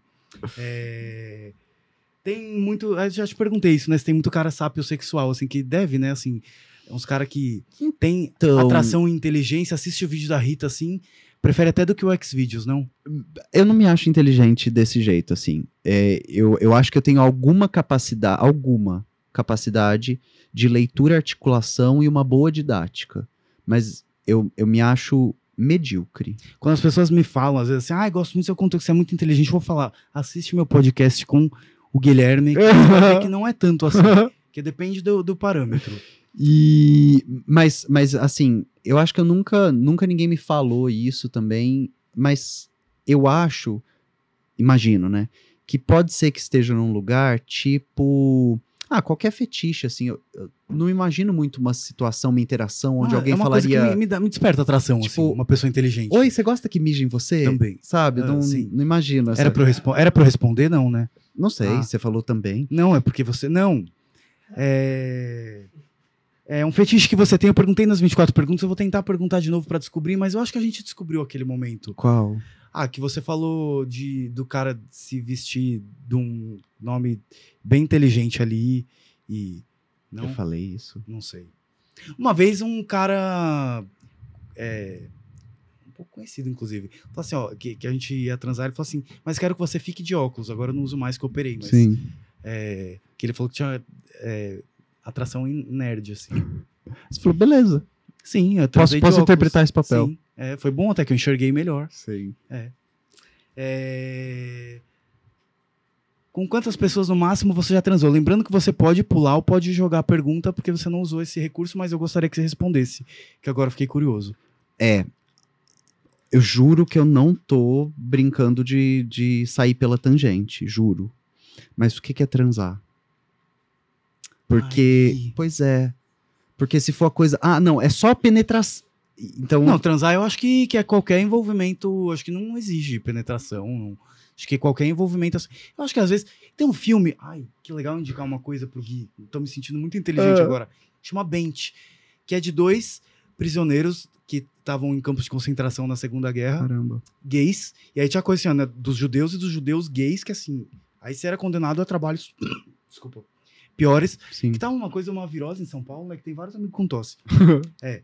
Aí eles transam pelo olhar, porque ninguém pode, eh, ninguém podia saber da relação dos dois. E assim, tem um momento muito forte assim no filme que assim, ó, se olhando, Sim, eles têm uma troca sim. e que eles chegam ao orgasmo dessa maneira. E se não Sim. me engano, isso é uma história real. Você tem alguma memória do filme Memórias de uma Geisha? Não. Ah, vamos fazer um Memórias de uma Gay. Fazer o roteiro desse filme. Vamos fazer uma paródia. Eu lembro, na roda. eu lembro de um momento, assim, pra mim é a cena que ficou do filme. É, tem sempre uma fotografia do filme que fica. Inclusive, às vezes eu acho que o comigo. sexo com penetração, quando é uma coisa muito É mecânica, muito decorada, né? isso eu já nem considero sexo. Eu acho que é a troca energética, assim, entre. E a descoberta, enfim. Sim. E Mas tem que uma... tem no Memórias de uma Geisha? Ah, tem uma Desculpa. fotografia que ficou comigo, que ela, ela explica, né, que enquanto ela estava recebendo o, treinamento de geisha dela, a professora, a mestra, dizia assim: você só terá se tornado uma geisha quando com o seu olhar você for capaz de desviar um homem do seu caminho. E aí tem essa tem esse voice over assim, então você fica escutando essa aula e aí ela tá andando assim, olhando para baixo e aí tem um cara vindo de bicicleta. E aí ela olha tipo sem levantar o rosto, ela olha no olho dele e volta assim o olhar para frente e ele cai da bicicleta. E aí ela sabe que ela já tinha se tornado uma gueixa. Então eu acho que tem níveis de intimidade e eu acho também que a gente está perdendo a capacidade de acessar esses níveis. À medida que as nossas interações vão ficando cada vez mais superficiais, a gente vai perdendo a capacidade de acessar alguma coisa que seria acessível, né? Tipo, o que, que é Tantra? O que, que é, é, uma ligação de alma? Se é que você acredita em alma. O que, que é. Você acredita em alma? Não sei. Não sei. Eu, eu, eu acredito que o corpo não está apenas na matéria. Acho que existe alguma coisa do corpo que é. ah, é porque a gente faz cisões, né? Mente e corpo, é, é cabeça. Mas eu acho que existe alguma coisa do corpo que não é só matéria. A gente adoece pelo espírito. A gente adoece. Bom, quatro anos de pandemia, Michel Temer, Bolsonaro, nos adoeceram também profundamente. Muito, muito. E os nossos corpos Eu acho que doentes. eu não consigo nem eu, eh, perguntar, tá tudo bem depois da pandemia, Claro sabia? Porque eu acho que é uma pergunta. Eu me incomodava, Sim. sabia? Quando eu falava. Eu falava Sim. assim, gente, lógico que não. Sim. Só for uma pessoa, uma pessoa ou muito ignorante ou muito. Não sei, muito, muito louca, não sei. Sim. E tem essa coisa, né? Porque do- da palavra, quando vai perdendo, Sim, né? sim. tudo bem já não significa mais nada, né? É, sabe quando você falou, ah, será que fascismo ainda significa? Eu acho que a gente vai naturalizando essa situação de que ninguém tá interessado em como você tá. E oi, tudo bem? Poderia ser, oi, e aí? sim. É, oi, bem-vindo a. Sabe, é, tanto faz a, a coisa que vem depois. É função fática da linguagem, é só pra manter a conversa. O que, que você faz pra descansar essa cabeça que ferve desse mundo opressor, capitalista? O que, que você assiste? Pra distrair. Eu Pra não distrair, não pra pensar. É, eu não sei se eu assisto. Por exemplo, quando eu tô querendo. Ou o que, que você faz, assim? Eu jogo videogame, que isso me descansa muito. Ah, eu medito. Ano passado, no final do ano passado, eu fui pro Vipassana, que é um retiro de meditação em silêncio. Eu fiquei 11 dias em silêncio, aprendendo essa técnica de meditação, que é a técnica Vipassana. Tem aqui em São Paulo, próximo de São Paulo, um templo. Nossa, como que você volta de um lugar desse pra São Paulo? Deve ser uma, uma transição e tanto, né? E tem Passar alguma 11 dias em silêncio? Pois é. Tem alguma coisa que fica com você que você altera profundamente a sua capacidade de escuta, sabe? É, Escutar é a parte mais ativa de uma conversa. Tipo, escutar alguém. Mas como que é esse lugar? Você vai pra lá e você precisa pedir alguma coisa pra alguém em silêncio. Você, você pode ter uma interação ah, verbal com as pessoas que zelam por aquele espaço. Então tem os monitores, as monitoras, é, as pessoas que estão ali para para zelar por você, né? Não é um silêncio tipo, ah, se aparecer uma aranha. Tipo aquele filme da, da Netflix que não pode falar porque senão não, não pode enxergar, né? Não, te- Ah, é. mas tem um que, que tem uns monstros que eles seguiam por som, né? Sim. A Quiet Place, é. É. Não é assim lá. Não, Tá. não. E, e, e, e toda noite você termina o, o dia tendo uma aula. Não, não sobre- dá. Deve dar uma tranquilidade, mas não dá um desespero uma hora, do tipo assim, que você quer ligar a música no último volume. Eu, cada experiência é uma, né? Eu fui com, eu fui com três amigos. É, a Sara, que hoje é uma das minhas melhores amigas, é, é uma vizinha, né? Ela mora muito perto de mim. É, e, e, e, a co e o Ed, mas, mas a coisa com a Sara é que a gente convive, né? Mora perto e tal, então a gente conversou bastante sobre a experiência. Ah, o Siddhartha Ribeiro estava no mesmo retiro que eu tava, a gente conversou um pouco no final. Mas as pessoas que vão, elas vão com que intenção por esse lugar? Acho que muitas. A, a minha era tentar entender. Será que eu ia conseguir? Essa era uma das minhas perguntas. Porque eu sou muito hiperativo, assim, tipo, eu, Sim. é. Eu fiquei até curioso. Já pensou se juntar? Vai você, Narcisa, Tamborindeg, Sérgio Malandro e Inês Brasil pra esse lugar? Você imagina? Não Ah, imagino. ia ser um reality maravilhoso. O cara, a Band, cara da Band fazer um negócio desse. Seria Tipo, mulheres ricas, assim, mas. mulheres, só com- mulheres é. budistas. É, ia ser incrível. Que- que- é, ia ser muito bom. E, e a- eu acho que tinha alguma coisa que eu queria saber se eu seria capaz. Será, será que eu sou? Mas tinha outra coisa, o que me leva para essa experiência, porque você me perguntou: o que, que eu faço para descansar?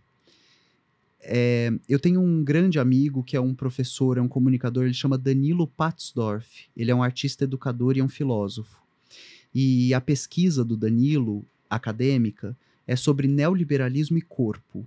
Então, quais modalidades de adoecimento a gente está atravessando nesse momento? Da tela infinita, da timeline que não para, da mensagem de trabalho às três da manhã, do corpo que não descansa, da notícia ruim sem parar. O Danilo estuda isso. É uma das vertentes Sim. de trabalho dele. E o Danilo é um, é, uma- é um amigo há pouco tempo, mas uma pessoa com quem eu troco há muito tempo. A gente já, já teve debate, já trocou texto, já ah, tá, agora estava pensando um curso para dar juntos e eu faço um curso que ele dá. O nome do curso é Yoga para Corpos Urbanos. Então olha que loucura. Ah, eu quero fazer. Não, porque eu acho que a meditação ia me fazer bem. É isso. Pra dar uma. Tem uma das aulas do curso, porque ele, ele vai em módulos, assim, você faz ele durante muito tempo. E tem uma das aulas que chama Como Descansar o Indescansável. E aí, eu, eu lembro, eu tô, eu tô tendo esse curso no final do ano passado.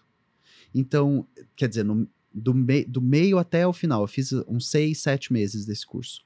E quando eu tava nessa aula, que ele faz essa provocação, e eu tinha lido o texto que ele indicou, eu saí dessa aula, porque uma, uma da- das respostas é a gente ainda não sabe, né? Por isso que o Bill Chun Han escreveu Sociedade do Cansaço. A gente não tem uma resposta ainda em como você descansa o indescansável. E como você descansa do racismo, se ele é estrutural?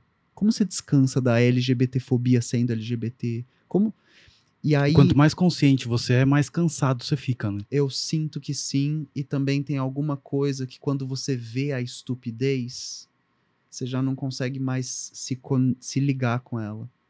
Então, Você sabe que eu não falei sobre o caso do Nicolas na, na- no plenário lá, com o negócio da peruca. Que assim, quando eu olhei, eu falei assim, ah, gente, deu uma coisa assim, ó, me deu um cansaço. Assim, até quando, hein? É. Tipo, e- mas sabe que a gente tem que falar, a gente tem que Sim. reagir, mas assim, cansa, né? Sim, isso também me preocupa.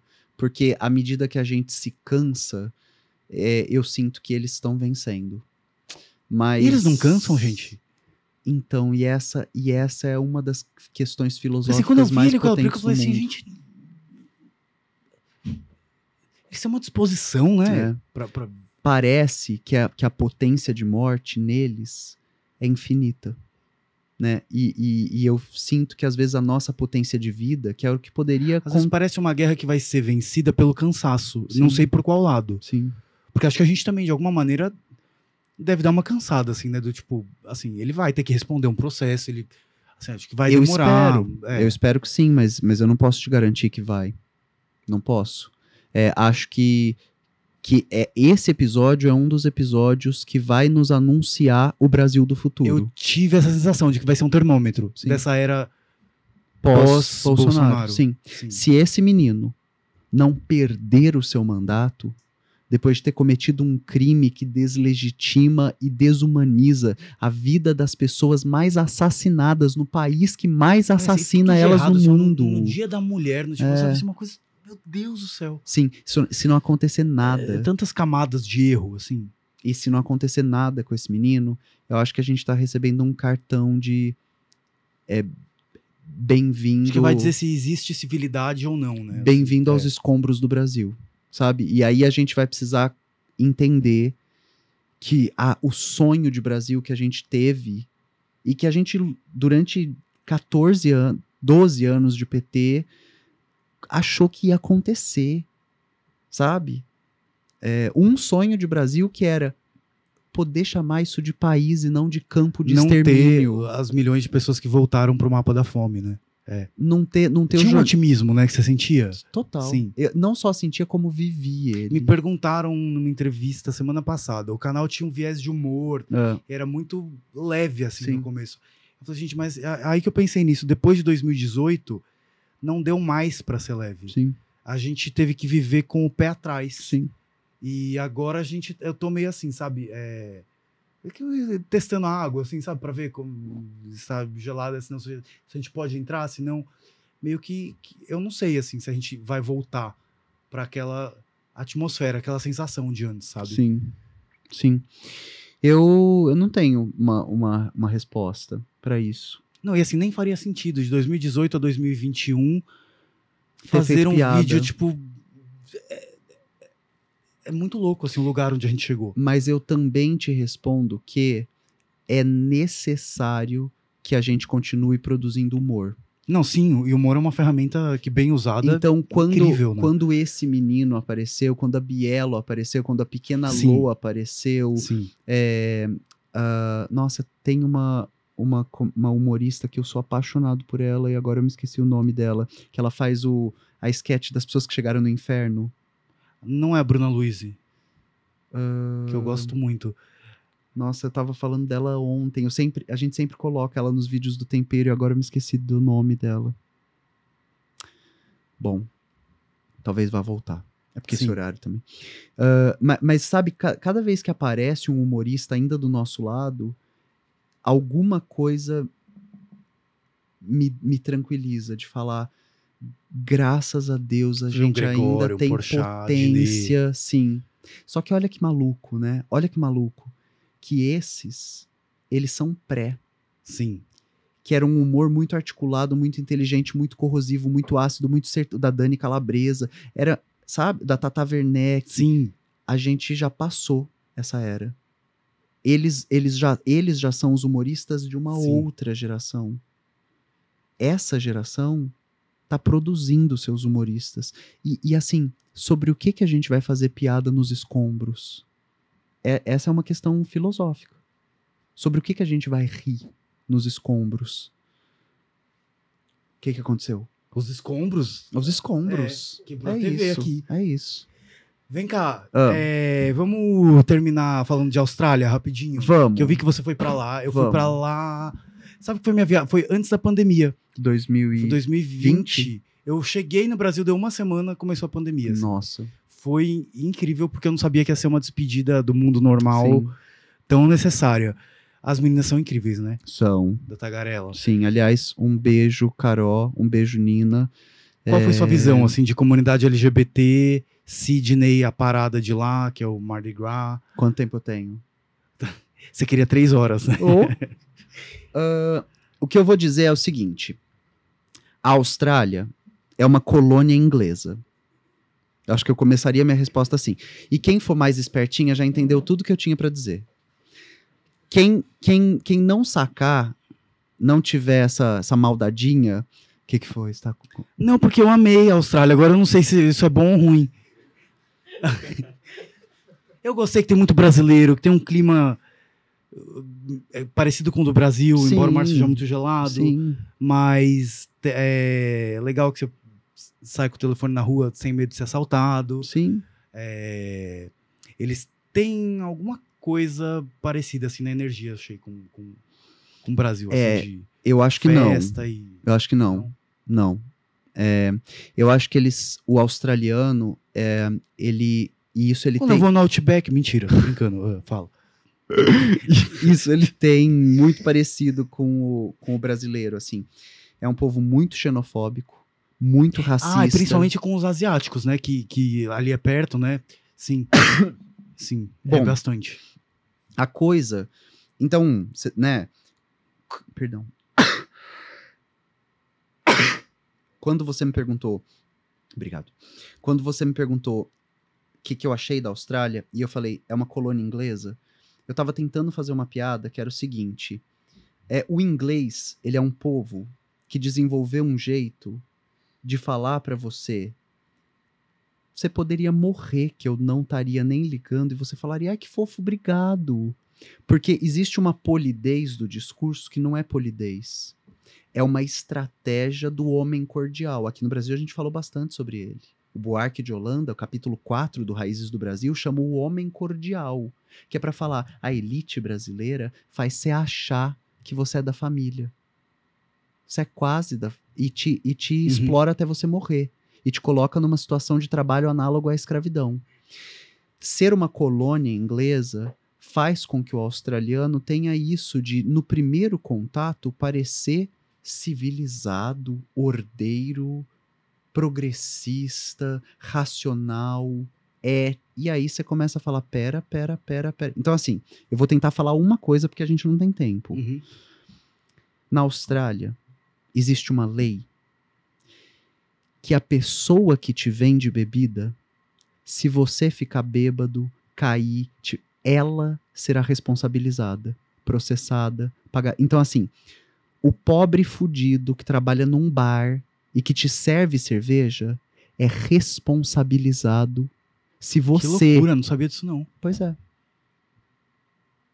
Você Esse... já pensou se quem me ve- vende bebida fosse responsável pelas coisas que eu faço? Pois é. Meu Deus. E, aí, e isso é um jeito de responsabilizar a classe trabalhadora chateada, né? Nossa, tava presa já. Não, mas eu não sou muito do, do do álcool. álcool, não. Isso é um jeito de responsabilizar a classe trabalhadora pela desgraça As- dela, as né? drogas, enfim. É, é, vamos. Eu, porque, quem foi que me deu um programa ao vivo? Que, cadê o PEX? Cadê? Onde que tá? Que eu ia falar que as drogas legalizadas eu não confio, não que eu confie nas outras, Hum. mas eu acho. Eu acho muito problemático, mas isso é uma outra questão. Hum. É, ah, embora seja a favor de que legalizasse tudo, assim. Acho que as coisas iam ser melhores. Descriminalizasse, né? Descriminalizar, exatamente. É. Exato. Sim. Vamos falar agora de outro assunto? Vamos. Vamos. Vamos. Como não? Vamos fazer aqui a roleta do. dessas pessoas que são aqui. Escolha sete. Acho que sete é meio que tem, né? Olha o Eli, é tão, tão bonito, né? Nossa senhora. Oi, tem um Eli. sorriso. Prazer. Ele faz o comercial aqui do podcast. Ah, Ele que vendeu a publi da LG que a gente passou aqui. entendi. Sem você perceber. Ele falou assim: vai ser com Rita Von Hunt. Ele é um flash. É. Inclusive, você faz publi? Depende. Como que é Ah. isso? Você. Aí queria assim, comunista de iPhone fazendo publi. Tô brincando. Por Pelo exemplo, amor de Deus, tá? Não falei isso, sei, tô eu sei. brincando. eu eu já trabalhei para um monte de editora. É, Editora de livro, você sim, diz. sim. É, e, e já fiz.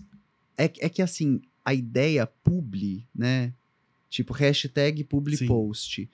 é, eu fiz pouquíssimos. ah, e muito pontuais de coisas que eu achei que, que valiam.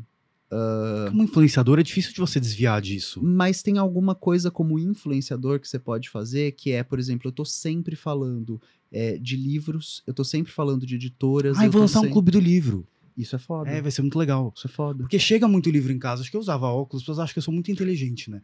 Não, mas eu gosto, assim, de Ah. ler e tudo mais. Sim. É, não tanto quanto você, mas bastante, até. Perto do brasileiro médio. Que acho que. Enfim. É, e, e eu vejo, assim, é, quanto autor LGBT, foda, quanto, quanto a obra que, que precisava de mais divulgação e que eu acho que eu tenho um pouco disso que você falou, Hum. que você sente, assim, de é, essa vontade de usar a visibilidade que a gente conquistou pra, pelo, pelo menos, melhorar um pouquinho, sabe? Assim, Sim, e tem, e tem é, muita. Tentar, pelo menos, E tem sei. muita coisa bacana sensação boa. acontecendo, assim. é, por, por exemplo, tem tudo que não é uma publi, que você pode.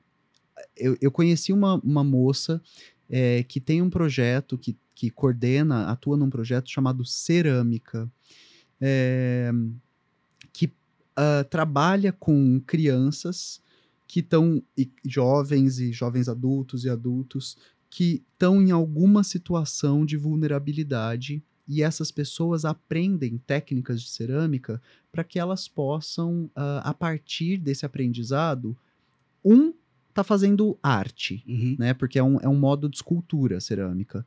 Dois, ter um veículo de expressão. Três, ter um modo de sustento, né?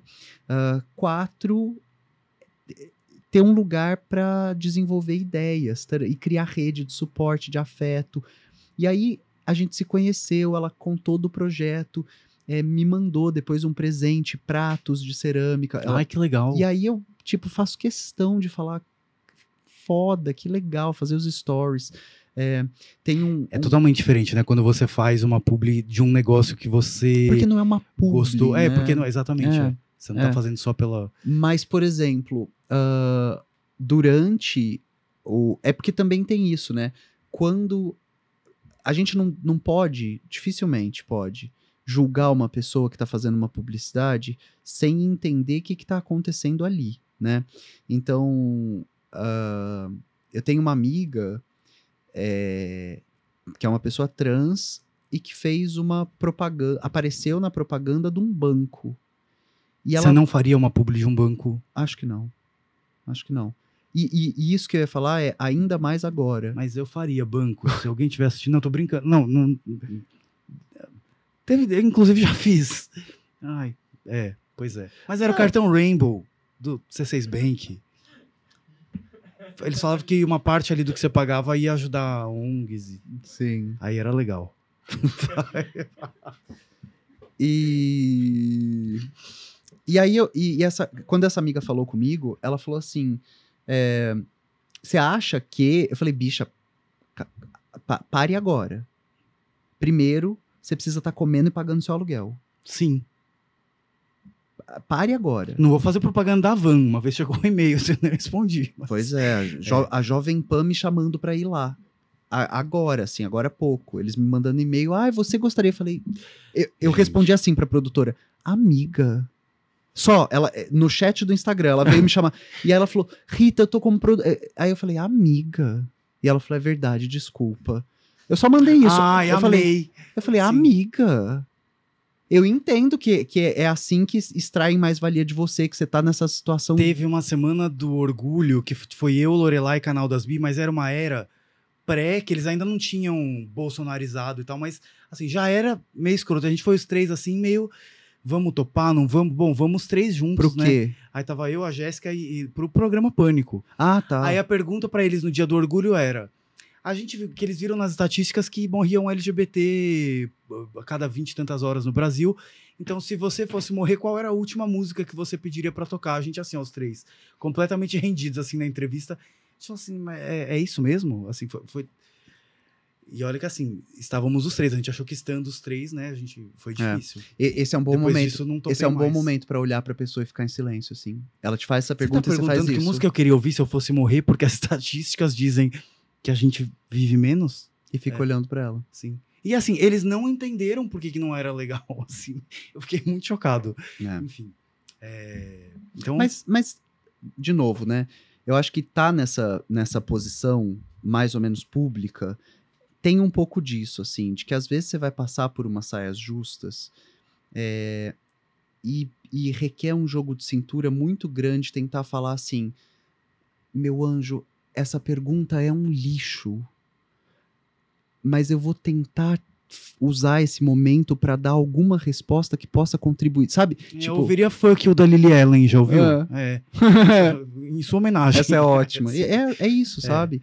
É, e, tem, e tem uma coisa também que as pessoas LGBT, mas todas as minorias, assim, ou maiorias minorizadas, né? No caso das pessoas negras, das mulheres, precisam aprender, é que quando re- está num espaço desse e recebe uma pergunta dessas, às vezes é falar, eu agradeço a pergunta, mas eu queria usar esse espaço para falar sobre, tipo, ai, ai, sabe, eu. Lontras. É, eu sei que você. Eu sei que você uniu algumas palavras e pôs um ponto de interrogação no fim. Mas eu vou usar esse espaço para falar sobre. E aí você manobra, né? Esse, esse mar de estupidez. Muito bem, Rafa, vamos terminar com uma pergunta da audiência que a galera tá falando. Imagina ele vir e falar assim: ninguém tá falando nada. As Imagina- pessoas. Todo mundo fechou o chat depois que você falou do Eduardo Leite. Imagina. Mas, mas gente, já é.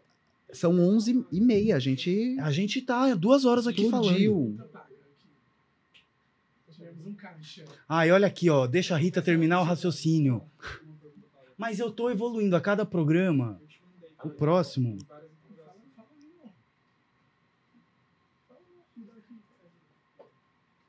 O Guilherme dá curso em alguma plataforma faculdade? Sim, Guilherme é professor, né? Sim. Que, você em que faculdade? Então, eu, eu, eu- os últimos cursos que eu trabalhei, eu trabalhei como professor convidado, né? Ah, eu não tô é, com vínculo empregatício com nenhuma universidade. É, mas eu tô dando cursos em vários lugares, assim. É que eu sempre anuncio e tem também um curso com o qual eu viajo. Você se considera uma- um radical? No sentido de olhar as coisas na raiz, sim. Pensei nisso porque veio uma pergunta. Queria saber sobre o processo de radicalização. Como entrou em contato com pautas da esquerda radical. Isso é muito legal. Isso é muito legal. Mas eu, eu acho tão, eu acho meio problemático porque aí como, é, rola uma comparação com, por Hum. exemplo, extrema direita, Uhum. como se esquerda radical fosse, é, sabe aquela falsa sim, simetria, né? A É, teoria da ferradura. é. É. E que não é. E que não existe. É. é, quem usa ferradura é jumento. É por, e é por isso que é importante explicar o seguinte: é, chama radical porque vai na raiz. Então tenta olhar a questão na raiz. Assim. É, o que, que é a esquerda radical? Bom, uma esquerda que tenta falar é um problema, tem a possibilidade de fazer uma reforma, de passar um esmalte. Mas qual é a raiz desse problema? Da onde ele está vindo? Sabe? O que o origina? Por que, que ele nunca é solucionado? Então isso é, é daí, né, de forma muito abreviada, é daí que vem o termo radical, esquerda radical. E o meu contato com o processo de radicalização foi via movimento social, estudantil e universitário. Então eu comecei a ter contato com os movimentos sociais quando eu estava na universidade. É, eu já tinha algum contato com as ideias. Na universidade comecei a ter um contato mais profundo com essas ideias. É, e, e comecei a, a me localizar.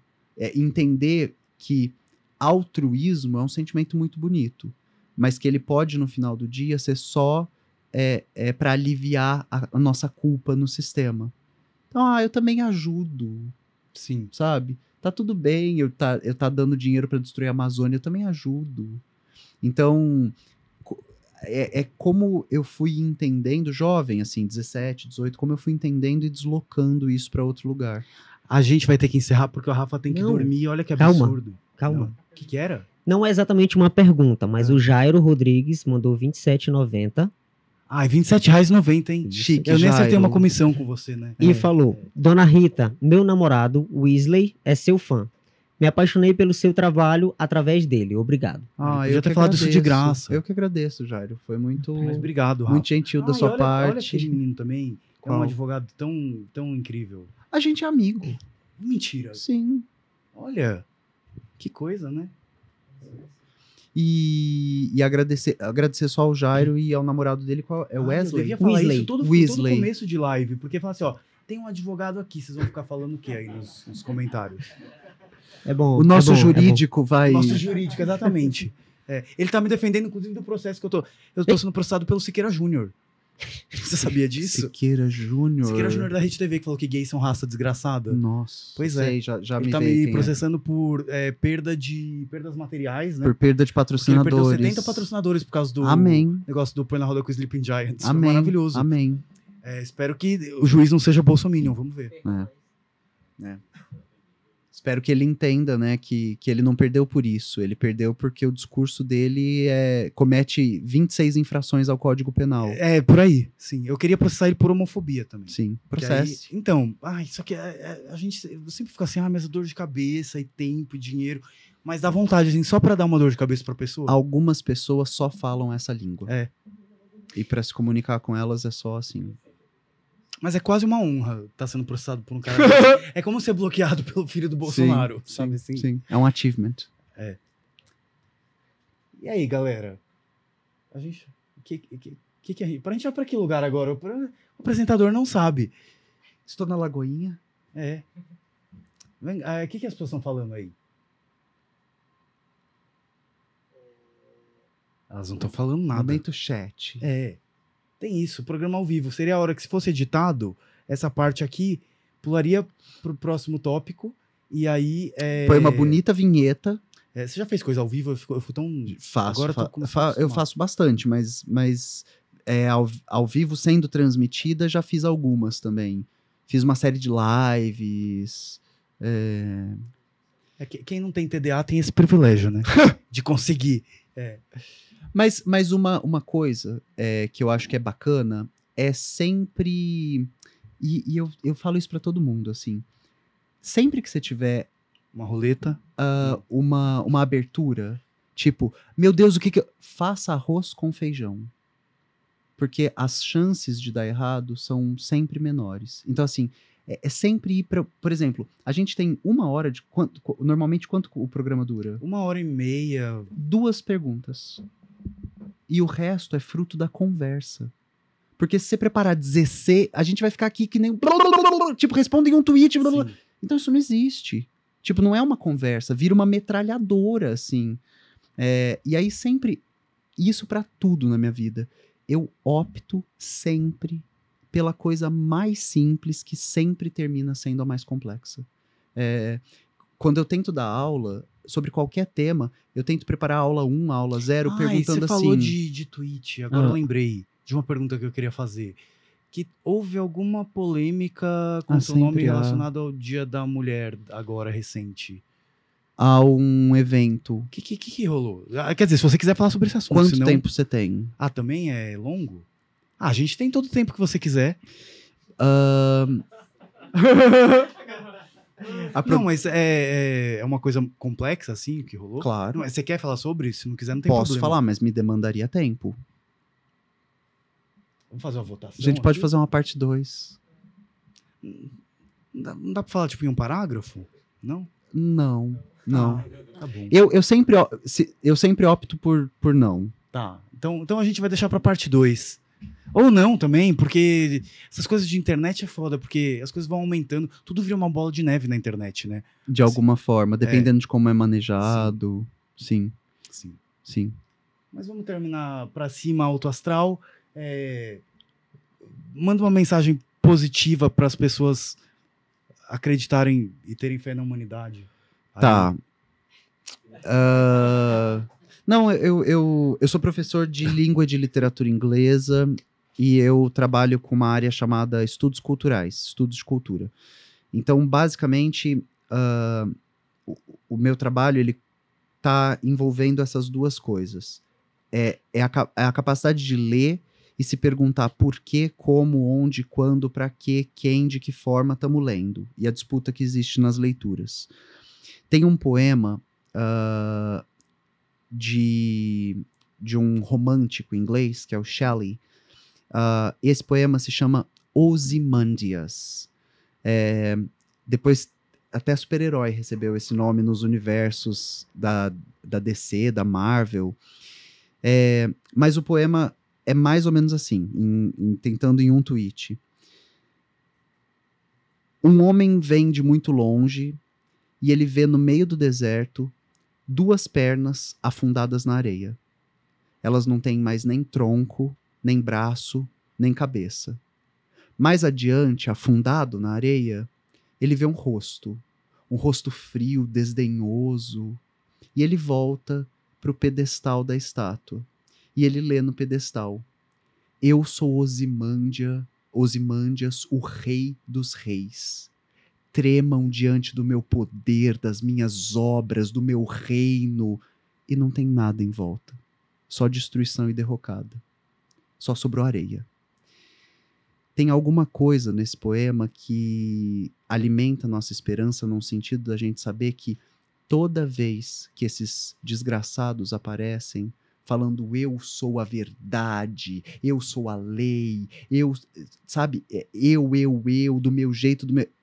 A história dá um jeito de jogar eles na lata do lixo. Não sobra nada em volta deles e eles mesmos se destroem. Então, ah, a história nos dá valiosas lições de esperança e esse é mais um momento histórico nosso. E provavelmente a gente vai dar conta de deixar o que é mal se destruir sozinho e construir outra coisa no nosso país. Ai, eu amei. Obrigado, Gui. Ai, eu, eu tô tão feliz que você veio. Tô muito feliz. Galera, então é isso. Não esquece de deixar joinha, esqueci de pedir, compartilhar e se inscrever. espalhar o vídeo por aí. Semana que vem volta deu na semana, vão ter os vídeos inéditos e também tem mais podcast toda quinta. E é isso e partiu o Chili Pepper agora, né, Gui? Sim. Então é isso, galera. Beijo. É vegano? É vegano, sim. Ai, inclusive, uma vez no Grindr, é, um menino vegano brigou comigo. Porque tava escrito assim, ó, é vegano na bio. Aí eu mandei pra ele assim, ó, Mas É, nem, nem linguiça. se diz vegano, mas chupa picolé que é de carne. Enfim, a hipocrisia. Mas o menino começou a mandar uns textão, achei que ele ia só dar risada. Mas enfim, era isso. Você se ofenderia? Depende. Ah, tá bom. beijo, gente. Ah, mas acho que não. Manda um beijo ali pras, Cadê? pras POC que assistir Põe na Roda. Beijo, Pocs. Vai no canal aqui do Gui pra ficar mais inteligente, depois volta pra cá. Sim. Beijo. Beijo. Muito bom.